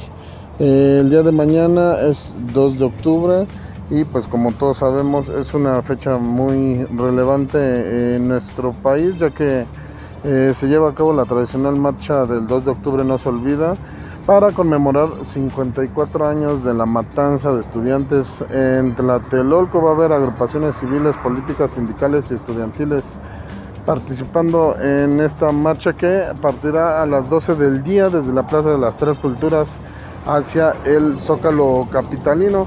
Los organizadores lanzaron un llamado a la Secretaría de Seguridad Ciudadana para que no haya grupos represivos durante la movilización. Víctor Guerra del Comité 68 Pro Libertades Democráticas indicó que las organizaciones que participarán realizarán un mitin en el que reclamarán como puntos centrales la no militarización y el alto a la impunidad, juicio a los genocidas del 68, del 71 y la guerra sucia. Y pues durante esta conferencia de prensa para dar a conocer los detalles de la marcha del 2 de octubre, Guerra aprovechó para convocar a los participantes a llevar a cabo una movilización pacífica en recuerdo de los hechos ocurridos en 1968.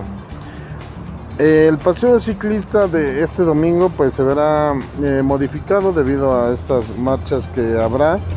Eh, como este día se llevará a cabo las manifestaciones, la- el gobierno informó que por esta ocasión la ruta del paseo ciclista será de 18 kilómetros e iniciará en la calle de Durango, en la colonia Roma, pasará por la calle Mazatlán, Alfonso Reyes, Avenida Nuevo León, División del Norte, hasta la Alberca Olímpica. Regreso continuará el recorrido por Eje 7 Sur para concluir el circuito sobre patriotismo hasta la calle de Durango. Este tradicional recorrido mantendrá su horario habitual de 8 a 14 horas, así como la biciescuela en Eje 7 Sur y Amores de 9 a 13 horas. Asimismo, Semovi anuncia que este domingo 2 de octubre el tramo de Julio Verne a la Villa, así como las extensiones al Centro Histórico y el Parque Lineal Gran Canal estarán deshabilitados y reanudarán en el siguiente eh, domingo del Paseo Dominical. Es todo lo que tenemos hasta ahorita, Miguel. Seguimos pendientes desde la zona centro de la ciudad.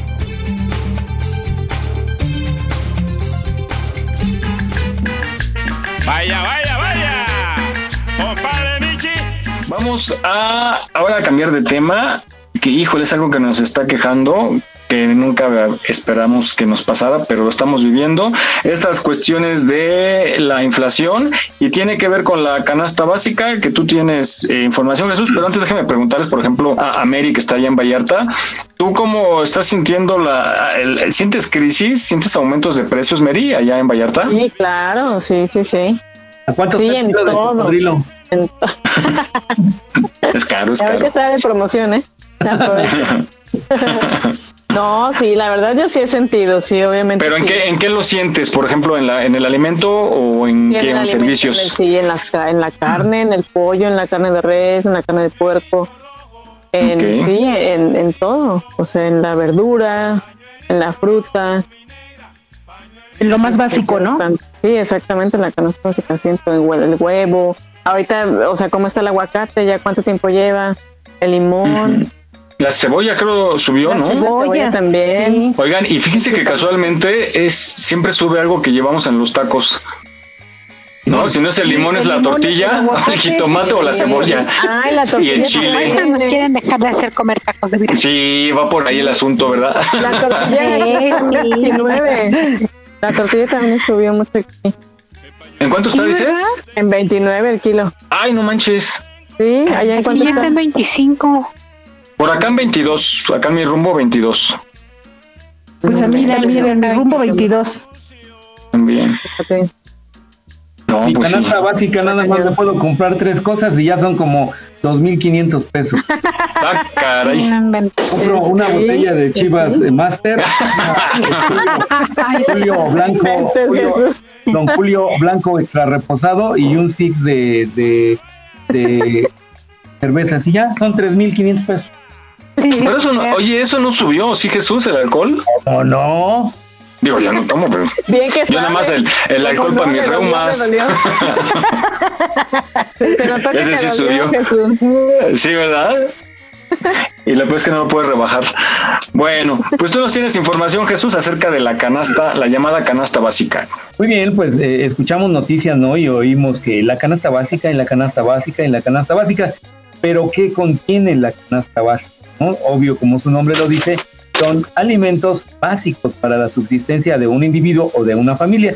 Y bueno, esta cápsula nos explica un poco más qué es la canasta básica. Vamos.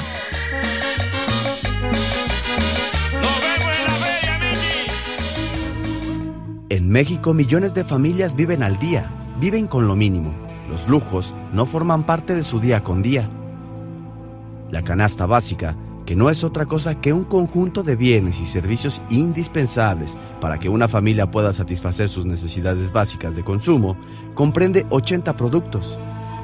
De acuerdo con el Consejo Nacional de la Evaluación de la Política de Desarrollo Social, estos productos que representan un mínimo alimentario y no una dieta suficiente en todos los nutrientes, se agrupa a grosso modo de la siguiente manera. Maíz, trigo, arroz, otros cereales, carne de res y ternera, carne de pollo, carne de cerdo, carnes procesadas, pescado, leche, queso, otros derivados de la leche, huevo, aceites, tubérculos, verduras y legumbres, leguminosas, frutas, azúcar y miel, alimentos preparados, bebidas y otros. Estos enseres forman parte de la canasta alimentaria urbana y para acceder a ellos, el costo por persona al mes es de 1.530 pesos, mientras que en la canasta alimentaria rural, con un poco menos de productos, una persona necesita 1.090 pesos. Asimismo, el Coneval realiza una lista de la canasta básica no alimentaria que se encuentra compuesta por necesidades básicas para las personas, pero siendo algunas de ellas no indispensables para la vida cotidiana. Una persona en la zona urbana necesita al mes 1.531 pesos para transporte público, limpieza y cuidados de la casa, cuidados personales, educación, cultura y recreación, comunicaciones y servicios para vehículos, vivienda y servicios de conservación, prendas de vestir, calzado y accesorios, cristalería, blancos y utensilios domésticos, cuidados de la salud, enseres domésticos y mantenimiento de la vivienda, artículos de esparcimiento y otros gastos. Mientras que en la zona rural el gasto mensual es de 893 pesos. De esta forma, hasta noviembre de 2018, para cubrir los gastos de la canasta alimentaria y la no alimentaria, una persona en la zona urbana necesita mínimo 3.061 pesos para cubrir sus necesidades básicas al mes y en la zona rural 1.983 pesos.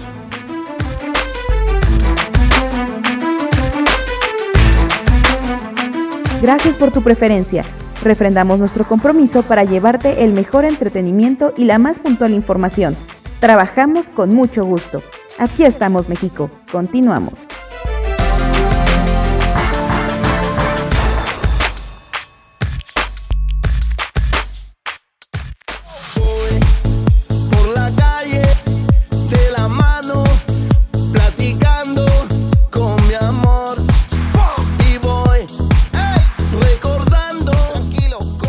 Bien, pues ya como escuchamos esta cápsula, mi canasta básica es muy distinta a los de los demás. Pero bueno, adelante Miguel. ¿Qué tiempos aquellos que los arcones W se acuerdan? De dos encendedores, una lata de duraznos y dos pantinas. ¿Sí se acuerdan? Sí, sí, sí. No, canasta navideña. Yo tampoco. Ay, Mary, ahora resulta.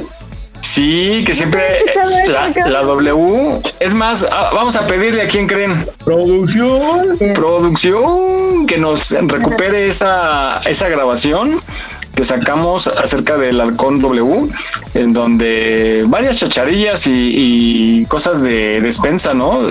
Latita de, de, de fruta y dos encendedores, labiales. rastrillos, labiales, maquillaje, cremas. Entonces, Pantimedia Chalimar. te salía, si te salía, por ejemplo, en, por un decir, ¿no? En 200 pesos, la daban en 150 haz de cuenta. Todo esto por 250 pesos. Y así te, había varios paquetes, ¿no? Sí. Varios arcones. Bueno, vamos a escucharla. Ahorita que nos llega. Ahí está. ¡Oh, qué rápido! Ya lo tiene producción. Vamos a escucharlo para que lo conozcan ustedes, niñas, las más pequeñas. Próximamente la venta el Arcón Navidad W contiene un litro de rompope Santa Clara, un par de guantes, un paquete de fibras de Vite, un cinturón Tudor, dos paquetes de caldo Malú, tres encendedores, cinco rasuradores, cuatro marcadores y dos lapiceros de Vic, una botella de sidra asturiana, una caja de 24 mazapanes, una bolsa de chiclosos y 40 paletas de cerezo, harina, pasta para sopa y cereales de amaranto Teutli, dos botellas de miel Maple Casablanca y 20 sobres de chocotón, una botella de litro de brandy veterano, dos lápices labiales, un esmalte y una sombra de Mizuki, un paquete de cremena natural, 12 sobres de cremena de sabores y 6 bolsas de gelatina Andy. Una modernísima falda de Torino. Y como regalo principal, la nueva olla Plus 2000 de 6 litros de Presto. Todo vale comprobado 300 mil. Cómprelo por solo 140 mil. O con un finísimo juego de cocina gourmet, todo por solo 95 mil en XEW, Ayuntamiento 52. Ah, está padre. Ahí está, ya ven. Yo siento que ahorita el gobierno sí debería hacer eso, ¿no? Hacer esos, em, esas despensas y ofrecerlas. Si hay, si hay campañas de abasto, por acá vienen de pronto algunos diputados, diputadas eh, organizan unas campañas y acercan a los productores de verdura y de fruta, acercan así a las diferentes colonias y dan buenos precios, pero yo creo que deben de vender así en los centros comerciales que hagan algún convenio y que ofrezcan una canasta, ahora sí que literal una canasta básica a un precio más accesible, porque sí, diario, diario hay aumentos y cada día nos llevamos sorpresas. Aquí enfrente el 3B hoy tuvo inventario y cada que hacen inventario aumentan precios y ya es el cuarto que hacen en este mes y perdón en este año y apenas se abrió este año esa tienda entonces ya cuatro veces aumentaron de precio Oye, pero una Uy, pero hasta 3B crees que- en tu colonia está raro, ¿no? perdón Una 3B en tu colonia. sí no en, en la Condesa hay uno y aquí enfrente Pues, hay ¿dónde? otro en por Pachuca Porque la política de la 3B y, chiquita. Y Don Neto es ir a zonas muy populares. Aquí enfrente sí, fíjate que no, sí pusieron, está padre, está grande. Yo hasta tengo pensado poner una polea para poner desde aquí pedirles desde la ventana. Porque luego sí, el problema. Oye, ¿y esa, esa es una franquicia, la de 3B? sí, debe ser. Vamos a poner una 3B. Pues no estaría mal. Entre Pero. eh, tenemos la Mary, la Rosy, la Fabi. La, La, la, la. Ay, la, la Mary, ándale. La Mary así con. mandando este cocodrilo empaquetado, ¿no? Ándale. Oigan, cocodrilo. Lo que sí les recomiendo a la gente que tenga un 3B cerca y que piense comprar es que prueben producto por producto. Hay productos de marca, ¿no? De los conocidos. A buen precio. Desconocida, más bien. Y tienen, no, no, tienen, o sea, tienen marcas que ya conoces, buenas marcas anunciadas y todo. Y tienen unas completamente desconocidas que te cuesta mucho más barato y te cuesta más barato porque precisamente porque no se promociona, no se publicitan más bien, no, no pagan publicidad, le- les permite dar precio más barato. De esos productos desconocidos, les puedo decir que el 80% es muy malo y el otro no tan malo. ¿Cuál es el no tan malo? Eh, en el caso de la leche, se los quiero recomendar. eh, hay una marca que se llama Blaca, Vaca Blanca. Eh, tiene leche, tiene eh, yogurt y tiene mantequillas, me parece, y otro producto, no me acuerdo qué es. Sale muy buena, muy, muy buena. Y por ejemplo, mientras un litro de una marca de leche te cuesta 29, eh, con ellos te cuesta 19 pesos el mismo tipo de leche. El, el litro y del mismo tipo. Y yo he ido probando, está muy buena, la verdad se la recomiendo. Los yogurts están muy ricos y están baratos. Por ejemplo, cuesta. ¿Cómo? el- el- ¿Vaca blanca? Ajá. Entonces, pero les recomiendo que vayan probando porque un día tomé un refresco, agarré un refresco de dos litros y medio que costaba nueve pesos. Imagínense. Ay. No es No, pues sí, el precio ¿En te lo serio? diciendo, no Sí. No, hagan de cuenta. No sé si les ha tocado. Ah, Pues ah, así sabía. sabía re feo. Este, hagan de cuenta que estaba tomando, han tomado, por ejemplo, cuando se le acaba el gas al refresco en el McDonald's. Sí, Así, hagan de cuenta el puro gas con agua. Y no, pues lo tiré. Que lo puedes cambiar. Fíjense que eso sí es cierto, sí, al menos aquí sí lo respetan. Si compras algo y no te gusta, lo regresas y te regresan el dinero o te lo cambian. En el 3B, Ajá. Haz de cuenta, tú puedes llegar y decir, ¿sabes qué? No me gustó el sabor de esto. Yo la regué porque yo lo tiré. Pero sí puedes llegar y decir, no me gustó o no es lo que yo esperaba y sin discutir te, te regresan tu dinero. mm, Y el refresco ya lo llevas al, a este, con un cuartito, ¿no? Sí. Te lo, te lo echaste todo. No, hombre, donde No, que- No me gustó.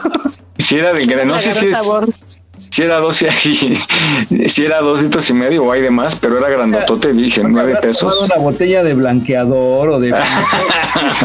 no, y se sabía horrible. Pero bueno. No por Ahí todo, está. ¿eh? Lo que te Pero yo pasa. sí, no, pues dije. Sí, pero bueno, es cosa de checar. Es, ahora sí que, perdón que les haga promoción, pero me parece una buena tienda. El huevo está barato. ¿Cu- ¿Cuánto está de veras promedio en las tiendas? ¿42? pesos, 40 43. Mm, pero ¿cuántos huevos traerá? ¿Como 16 Mm, el kilo? No, no 12, tengo idea. Ah, 12, sí, creo que sí, porque el cartoncito trae 12. No, pero no es el kilo el cartoncito. Eh, No. Es- no, es una docena, ¿no? Más bien. Es una docena, sí. Sí, debe ¿Cuánto ser como cuesta? 16, 18. De die- 16 creo, ¿no? Depende del tamaño. Pero Depende del promedio, tamaño, ajá. si vamos a poner 16 y acá cuesta a 2.50 la pieza. Entonces son que ¿no? Son huevos bien chiquitos. 32. Pues más o menos. Depende de tu mano. bueno. Depende si eres casado o soltera. Bueno, vamos a otras cosas. Ay, Miguel. Oigan, estaba.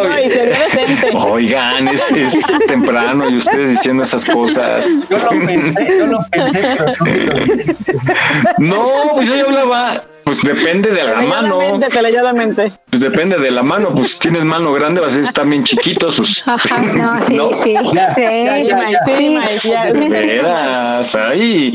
Es lo malo de que hay pura casada aquí. Yo. No, ¿verdad? Bueno. Oigan, pues una información que, que escuché en el radio y es muy real acerca de la gente que tiene, que atiende tiendas, tienditas de abarrotes y eso, y que pasa, pues por lo regular, los que son dueños pues, pasan casi todo el día en la tienda, ¿no? Porque así que la atienden. el que tiene, Que el que tiene res- que la tienda. de ahí sale, yo creo. Porque resulta que hicieron un estudio y son la- el 22% de la gente que atiende su tienda son eh, padecen algún tipo de enfermedad relacionada con desorden alimenticio, en particular tienen diabetes y es porque como tienen al alcance todo lo, pues todo, es un paraíso ahí con tanto dulce. Entonces la mayoría ha aceptado que sí, de, de pronto agarra que galletita, que el dulce, que el cigarro, que el chocolate. Abarrotitis.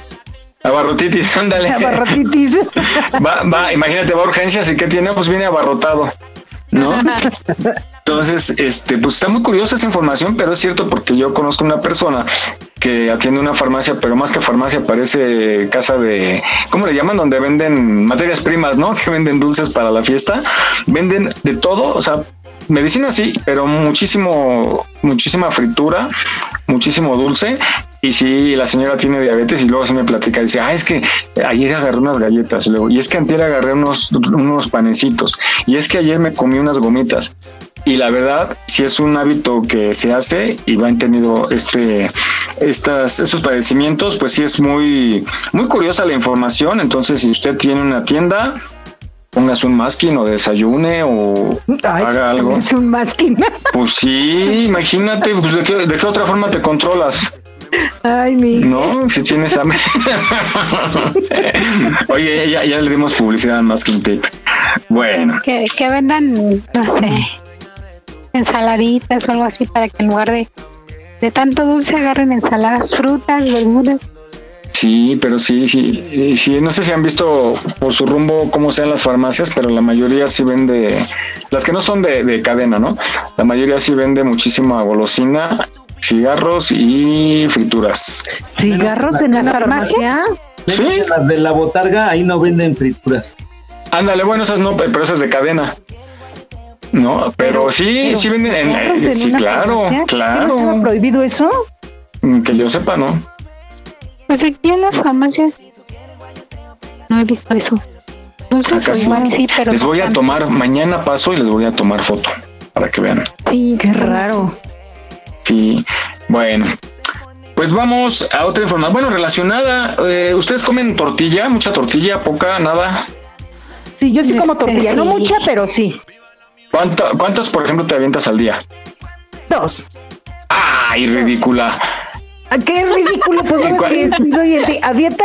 ¿Ridículo? Ay, llevas como tres años diciendo eso, Pastén. ¿Cómo Deja para que me veas. ¿Y qué quieres?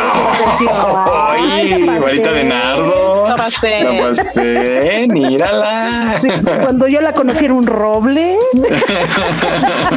Ahora es varita de Bueno, nardo. sí, a ver, si- bueno, y si vas a los tacos, por ejemplo, ¿cuántos tacos te echas? No, yo no voy a los tacos, amigo. Ay, no seas ridículo? Pastén.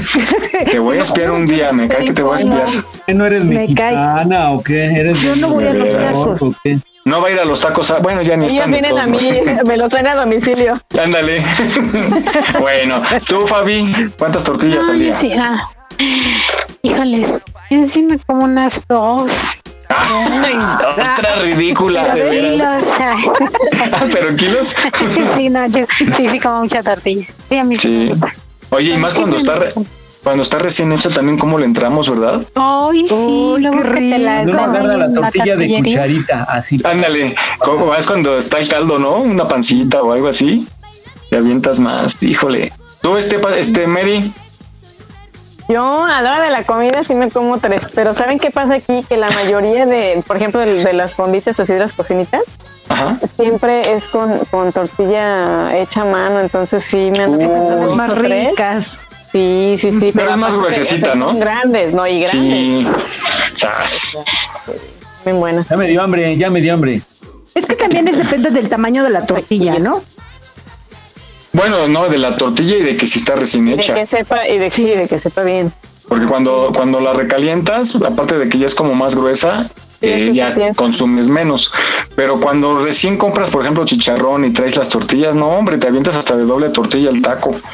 ¿no? Y, y de, de pronto ya te das cuenta, ya llevas, yo sí, así, cuando traigo chicharrón, ya llevo seis tortillas, siete en la pura taquiza. Y este, yo sí promedio, me aventaré como cinco, no más, como ocho, ocho a diez diarias. ¿De verdad? Sí. Estás flaco, hombre, y tan flaco que estás. Pues sí, por más que le hago caso al doctor de que coma mucho, no, no puedo controlar eso. Pero, pero sí, yo sí, yo sí le entro a la tortilla y que en tacos, pues mucho más, ¿no? Pero bueno, dicen que la tortilla engorda. Bueno, hace, hace que. Bueno, es que, es que elaboraste mal tu pregunta, Mike, porque tú dijiste, ¿cuántas tortillas te comes? Dos. al día. ¿Cuánto? Al día, dije Sí, al día. al día, Pero si es taquiza, pues ¿cuántos te comes? De modo que me coma No, por eso, por eso separé. Y porque me dices dos, dije, y cuando vas a los tacos, y tú dijiste, yo no voy a los No voy tacos. a los tacos. Entonces Ajá. tú no comes más. Entonces tu, Haz tu de cuenta, promedio. un guisado, haz de cuenta, un guisado que no sé qué les gusta, un picadillo, por decir, Mm. o un, cha- un chicharrón en salsa verde. Raja Obvio que sí comes. ¿Qué pasó? Dijo rajas con crema. Dijo. Ah, ra- ah, perdón. Rajas con crema, por decir. Si te Mm. echas unos tres taquitos, aparte tu arrocito o la sopa de verduritas o yo no sé qué coman más. Pero, pero así que tú digas dos tortillas al día, pues es, no sé, quizá en la, en la tarde y eso eh, mucho. No, pero sí, yo sí he visto gente que, que como que dice Jesús, que hace la cucharita con la tortilla y no come la tortilla. O sea, bueno, se come una nada más en todo el guisado. La va usando como para empujar nada más la carne así con la cuchara, ¿no? y, y muerde de pronto la tortilla. Hay gente que sí. Yo, yo, de, yo es que, bueno, a veces sí me quiero como ordenar y sí me como, digo dos, ya dos, porque ya comí en la mañana y no sé qué, ¿no?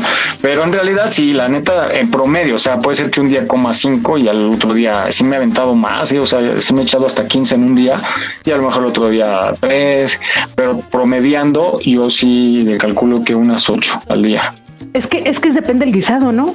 El guisado está así de los bien buenos. El guisado, sí, el hambre. Dice- ajá, exactamente. Hay veces que Que hasta el- todavía ni está la comida y ya te andas echando el taco de tortilla solita, ¿no? Con sal. Con sal. Sí, salsa. o salsa, sí. Sí, sí. Y si es recién hecha, te juro que no te llenas, ¿no? No tienes Salsa llenadera. de molcajete Sí. con una tortilla recién hecha, así recién hecha. Uf. Sí, ¿tacos de qué, Jesús? Nada de jamón o de queso panela. De mayonesa. Ah, también. O de crema, ¿no? A veces. Pues bueno, vamos a ver esta información. Si realmente la tortilla hace que nos que engordemos y si es No. nociva, ok, vamos a escuchar si es que tiene propiedades. Vamos a escuchar. Adelante.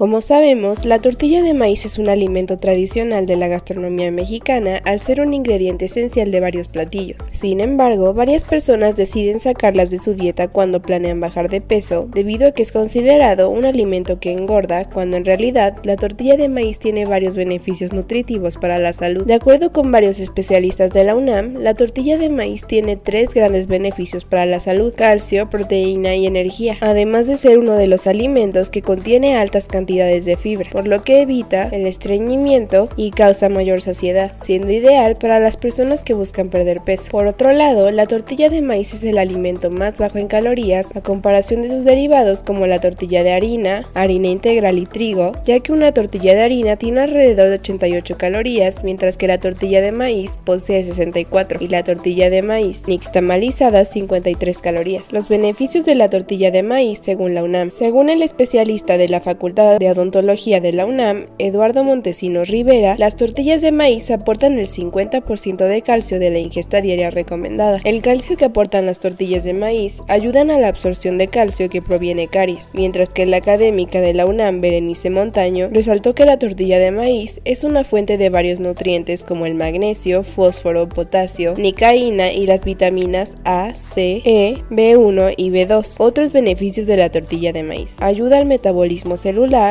aporta energía que no proviene de azúcares y son una fuente excelente de ácido fólico para las mujeres embarazadas. Y para las personas que no esperan un bebé, el ácido fólico ayuda a mantener una piel sana. No olvides seguirnos en nuestra página en Facebook. Aquí estamos, México. Trabajamos con mucho gusto para llevarte el mejor entretenimiento. Gracias por tu preferencia. Aquí estamos, México. Continuamos.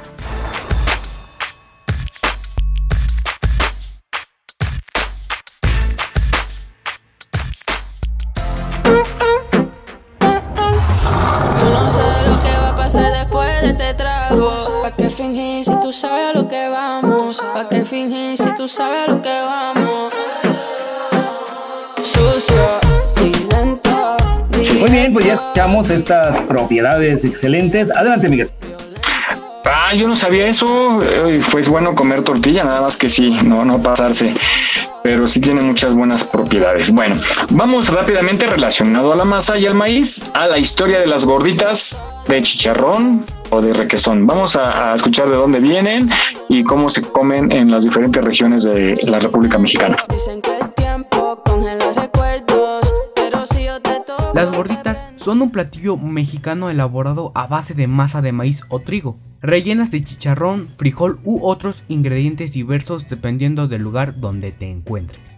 Las gorditas son tortillas hechas a mano que antes de cocerse la masa cruda se rellenan con algún ingrediente, generalmente chicharrón prensado o queso fresco.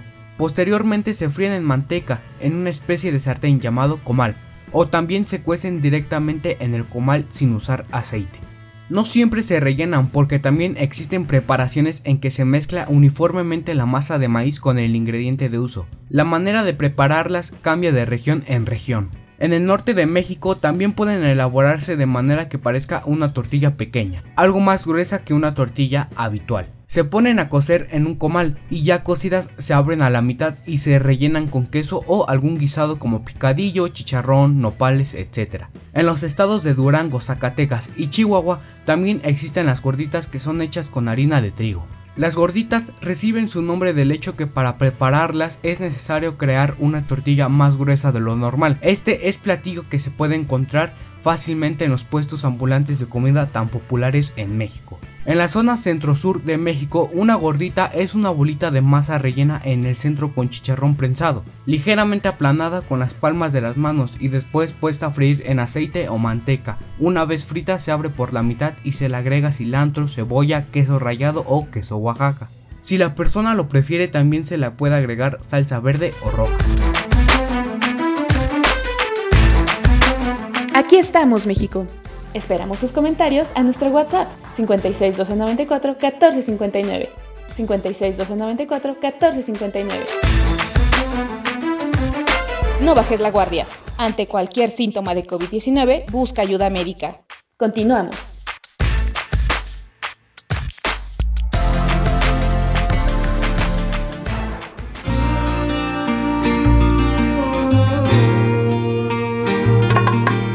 No sé por qué razón cantarle a ella. Muy bien, pues aquí en la Ciudad de México creo que es el, el- el estado o, el- o la capital de las gorditas. Pero bueno, aquí disfrutemos lo que hay y adelante. Creo que aquí nada más tenemos así con esas presentaciones de bien grasosotas de chicharrón, pero en otros lados creo que nada más las usan para rellenar de, de algún guisado. Tú, Mary, por allá, ¿cómo están? ¿Son las gorditas? ¿Las extrañas? No, que- que- no, bastante. Pues les voy a contar la decepción que tuve aquí con unas gorditas, eh, pensando obviamente en que iban a ser las gorditas como las de allá, ¿no? Entonces de repente llegan con un plato y traían como unas tostaditas así chiquitas. Y yo dije, ay no, eso no son gorditas. Y sí, aquí las gorditas son como unas tostaditas. Y de hecho, por ejemplo, el picadillo te lo, te lo dan con carne deshebrada. Ah, caray. Dije, no, sí, no puede. Qué ser. raro. Sí, y yo una vez fui también por unas tostadas de pata, así como las de allá, ¿no? Así blanquita, todo, como un escarabajo Ajá. bien rico. No, no, no, aquí te Ujú. una tostada y te ponen las patas eh, así enteras. Ay, ¿cómo Yo crees? No, sí, Ay. no, no, no, qué sorpresa que me ha llevado aquí horrible, horrible. Y yo así de, no, extraño mi ciudad. ¿Y no, ¿Y no has hecho? ¿No preparas tú? No, no, no, la verdad no. Ay, cómprate una masa. una tortilla. Voy a aprender. Sí, ¿verdad? Ay, no, sí, pero eso ya es muy laborioso para mí. ¿Mande? Contrátate una cocinera. Sí, oye, pero una de allá me voy a Pero chilanga, sí, una chilanga. Sí, claro. No, tengo que andar buscando aquí los tacos de suadero, no hay, casi no hay, o sea, es rarísimo. No, no, no, sí extraño muchísimo la comida, la verdad. Sí, en varias regiones de la República acostumbran de diferente fe. Fabi, eh, Avi, que eres tú? Estás respirando. Ya, ya muteaste. Lo regañó el maestro. Mira, sí, sí, ¿verdad? Sería así como de niña Fabi. ¿En quién está pensando? De todos modos, tengo, tengo el testigo porque como se graba el programa y se ve ahí los micrófonos y quién habla y todo, ahí ya puedo decir, en el minuto tal, la niña Fabiola suspiró. Sí, no, pero el anterior no fui yo porque sí escuché el. Vamos a checar el testigo. bueno, pues ahí está esto de las gorditas en diferentes regiones. Sí, sí pasa como los tamales también, ¿no? En algunos lados te, te echan el pollo entero, ¿no? La piecesota. Sí. Allá, a- allá en Puebla hay una un- la estación donde llevan llegan todos los camiones, se llama Capu. Y afuera de la Capu venden unos tamales con toda la pieza del pollo, puede ser pierna, puede ser muslo, lo- o sea, diferente pieza, ¿no? Y también allá en Puebla, en una ocasión fuimos a comer fondita y decía ahí mole verde. Yo dije, uy, un molito verde, qué rico. Cuando, lo- cuando me lo van sirviendo, era pollo en agua. O sea, Ay, no. pollo- Sí, nada que ver con el mole verde, nada. ¿no? ¿Y rico. por qué Coraje. Sí, no, hombre. Con eso no se juega. Exacto. Con la comida no se juega. Y, y yo dije un, un mole verde. Con los arroz, ¿no? sentimientos. Sí, molito verde con pepita y eso, ¿no? Sí, Ay, sí, exacto. rico. Y, y me van sirviendo en mole, pero e- era un caldo verde. Chanfle. No ¿Pero qué es manches, esto? Sí, sí. ¿Qué es esto? No, no, no. Y cada chasco que uno se lleva que dices, ay, no, sí, Dios mío. horrible, horrible. Sí, por eso mejor más vale cuando vamos a otro lado preguntar, ¿no? ¿Cómo es? ¿Cómo lo sirven? Pues, ajá. Sí, o llevar una foto, ¿no? De cómo es aquí, quizás te la puedan... Pues sí, a lo mejor te lo pueden hacer. Ay, sí, ya No. parece que me van a hacer un mole verde ahí. No manches. Ah, Cocodrilo al pastor. Ándale. Su mole verde le echan ahí este cilantro y se lo muelen, ¿no? bueno, rápidamente ya vamos con la última nota. Ustedes, ustedes, bueno, aparte de los que ustedes, si, si es que toman alcohol, aparte de ser la copa social o en una fiesta o algo así, llegan a tomar estando en casa, digamos que se les antoja una copita, una cer- bueno, cerveza no, una copita de algo. Yo, Yo no sí, tomo. No. ¿Tú no tomas, Fabi? No, no tomo. Consejos. Soy cristiana. ¿Y eso qué? Tampoco. Cristo, Los cristianos Cristo, no toman. eh, en, en las iglesias beben el vino, ¿no? Cristo No. se echó sus copas de, de, de Viñarreal. a- Ah, a- ¿sí? Pero bueno, fuera, Bueno. no le hubiera dolido tanto. Ay, Bueno, los que toman de aquí, fuera de las fiestas, o sea, lo que eh, fuera de la fiesta, ¿por qué llegan a tomar? ¿Qué, qué los motiva a echarse esa copita? Yo que hace mucho calor porque estoy pintando este, la reja, la puerta, estoy barriendo la azotea y hace mucho calor y me tomo una cerveza. Pues sí, no, no, de hecho no, la verdad no, fuera de la fiesta no, es muy raro, ¿eh? Es muy raro. Solamente que sea, por ejemplo, la cerveza yo no me gusta mucho, pero si voy a comer y hay, hay cerveza con camarón, sí me la tomo. ¿Y tú, Rosy? No, yo no tomo. Ah, ¿no tomas? ¿Ni en una fiesta así como de la copita? No, nada. Ah, igual que yo. Nunca, nunca, nunca, nunca has No, nunca. Eh, en alguna ocasión me tomé una cerveza cuando hacía mucho calor que fui a Ixtapas y Guatanejo y sí se me quitó el calor y, y me gustó. Pero fue una cerveza nada más para quitarme el, calor y nada más, nunca más en la vida. No, no tomo nada, nada de, de bebida alcohólica, obvio, ¿no? Claro que si me acercas una agüita de, no sé, um, una agüita de sabor con hielitos, no, hombre, digo, qué rico.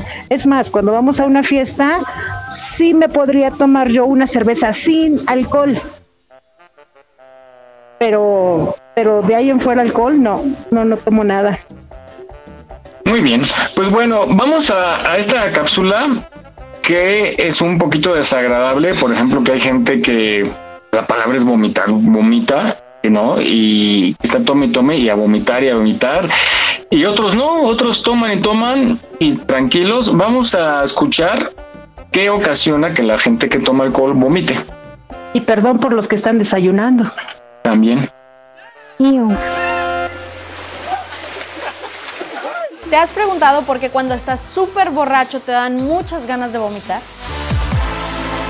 Supuestamente esto le ocurre más comúnmente a las mujeres porque tienen una menor cantidad de agua en el cuerpo que los varones. Pero en sí lo que sucede con tu estómago es que cuando estás ingiriendo demasiado alcohol hace un intento desesperado por deshacerse de él ya que estás irritando la capa más interna del estómago. Por eso es muy importante saber qué no hacer para que no vayas a empeorar la situación ya que muchas personas te dicen que comas después de haber bebido mucho, pero esto es un tremendo error ya que solamente le vas a estar dando más carga al estómago y esto va a hacer que continúen las náuseas.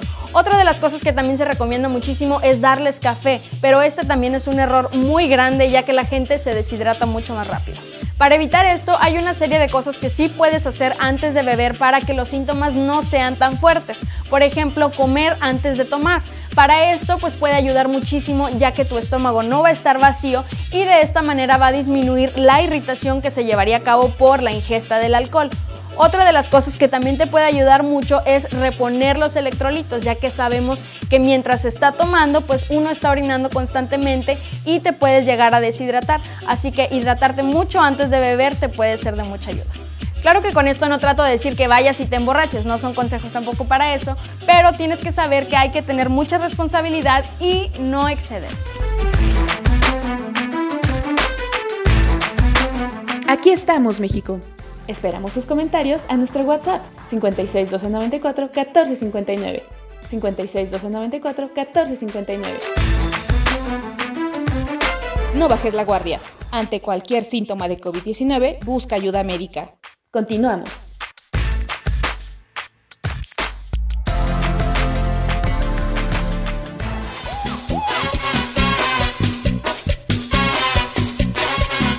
Pues ya ahora sabemos qué hay que hacer o qué no hay que hacer o por qué se da este fenómeno. Adelante, Miguel. Pues la clave, por lo que oímos, es comer antes de tomar y nada de las recetitas de que tómate un café, porque lo único que hacemos es lastimar más nuestro, El estómago. nuestro estómago y pues bueno, hay unos que son muy sensibles y viene todo de regreso. Lo raro que, que las mujeres son más propensas a. Débiles. no, cuídense, cuídense mucho.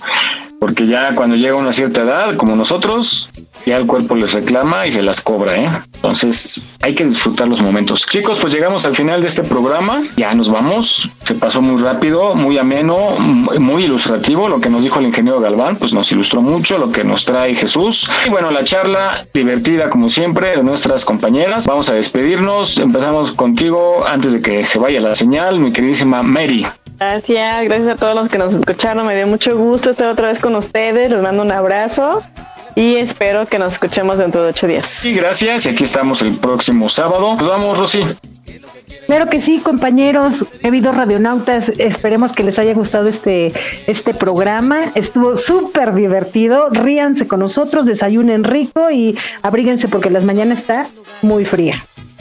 Sí, una mañana muy fresca, pero bueno, hay que disfrutar el día, salir con la familia para disfrutarlo. Ahorita ya son las 12 y a lo mejor ya sale el solecito, ya pueden eh, salirse, no olviden su suéter, quizá llueve porque hay mal tiempo, entonces ya nos los dijo nuestro queridísimo Jimmy en su reporte. Y aprovechando, nos despedimos de ti, Jimmy. Pues muchas gracias a todos nuestros radioescuchas por permitirnos eh, llevarles esta información, este entretenimiento. Esperemos que la hayan pasado muy a gusto con nosotros y pues los esperamos eh, el próximo fin de semana para otro programa más de Aquí estamos México. Saludos a todos los que se conectaron el día de hoy. Que pasen un excelente fin de semana. Bye. Gracias, amigo. Nos escuchamos la próxima semana, Fabi. No, fue un placer haber estado con ustedes un sábado más. Espero tengan un bonito fin de semana. Cuídense mucho, amense mucho, abrácense mucho y disfruten la vida. Gracias, gracias a ti. Nos escuchamos y bueno, pues no me queda más que agradecerles su amabilidad por estar con nosotros este sábado, un sábado más de Aquí estamos México. Nos escuchamos la próxima semana. Adelante, Jesús. Muchas gracias, Miguel. Pues amigos que nos escucharon, público en general, muchas gracias por estar con nosotros en este programa. Y Mary, Fabi, Rosy, Jaime, Miguel y todo el público, pasen un excelente fin de semana. Cuídense mucho y nos escuchamos en ocho días. Bye. Bye, nos vemos. Hasta luego. Gracias, adiós, Mary.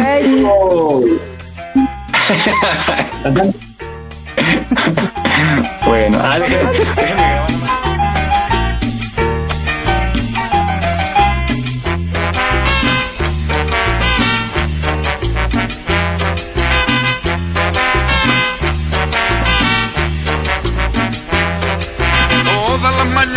se oye en mi ventana un alegre canto que me hace despertar.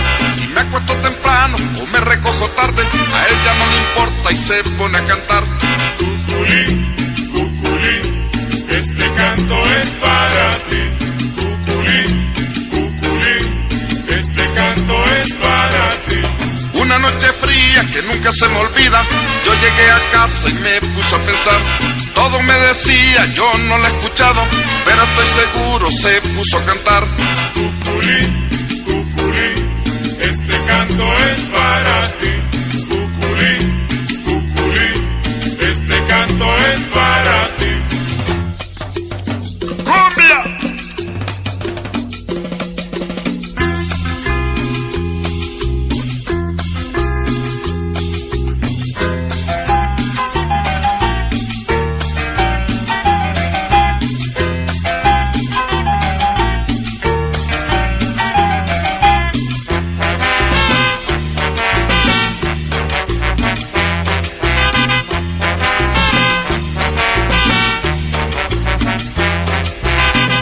Mañanas se oye en mi ventana un alegre canto que me hace despertar. Si me acuesto temprano o me recojo tarde, a ella no le importa y se pone a cantar. Cuculín, cuculín, este canto es para ti. Cuculín, cuculín, este canto es para ti. Día que el susto le esperaba y su dulce canto no pude escuchar. Pobre me decía, ella se ha marchado, se irá para siempre, nunca volverá. Cuculín, cuculín, este canto es para ti. Cuculín, cuculín, este canto es para ti. ¡Paneiva!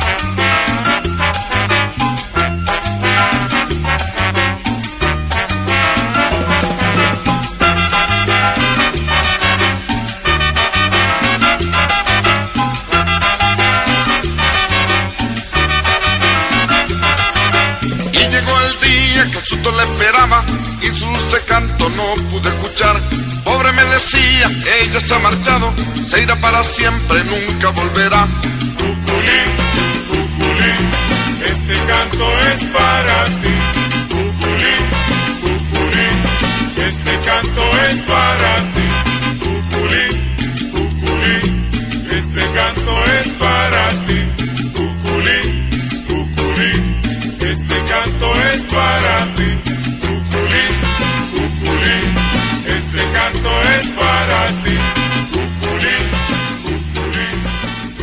Estás escuchando Radio Yus, transmitiendo desde la Ciudad de México a través de www.radioyus.com.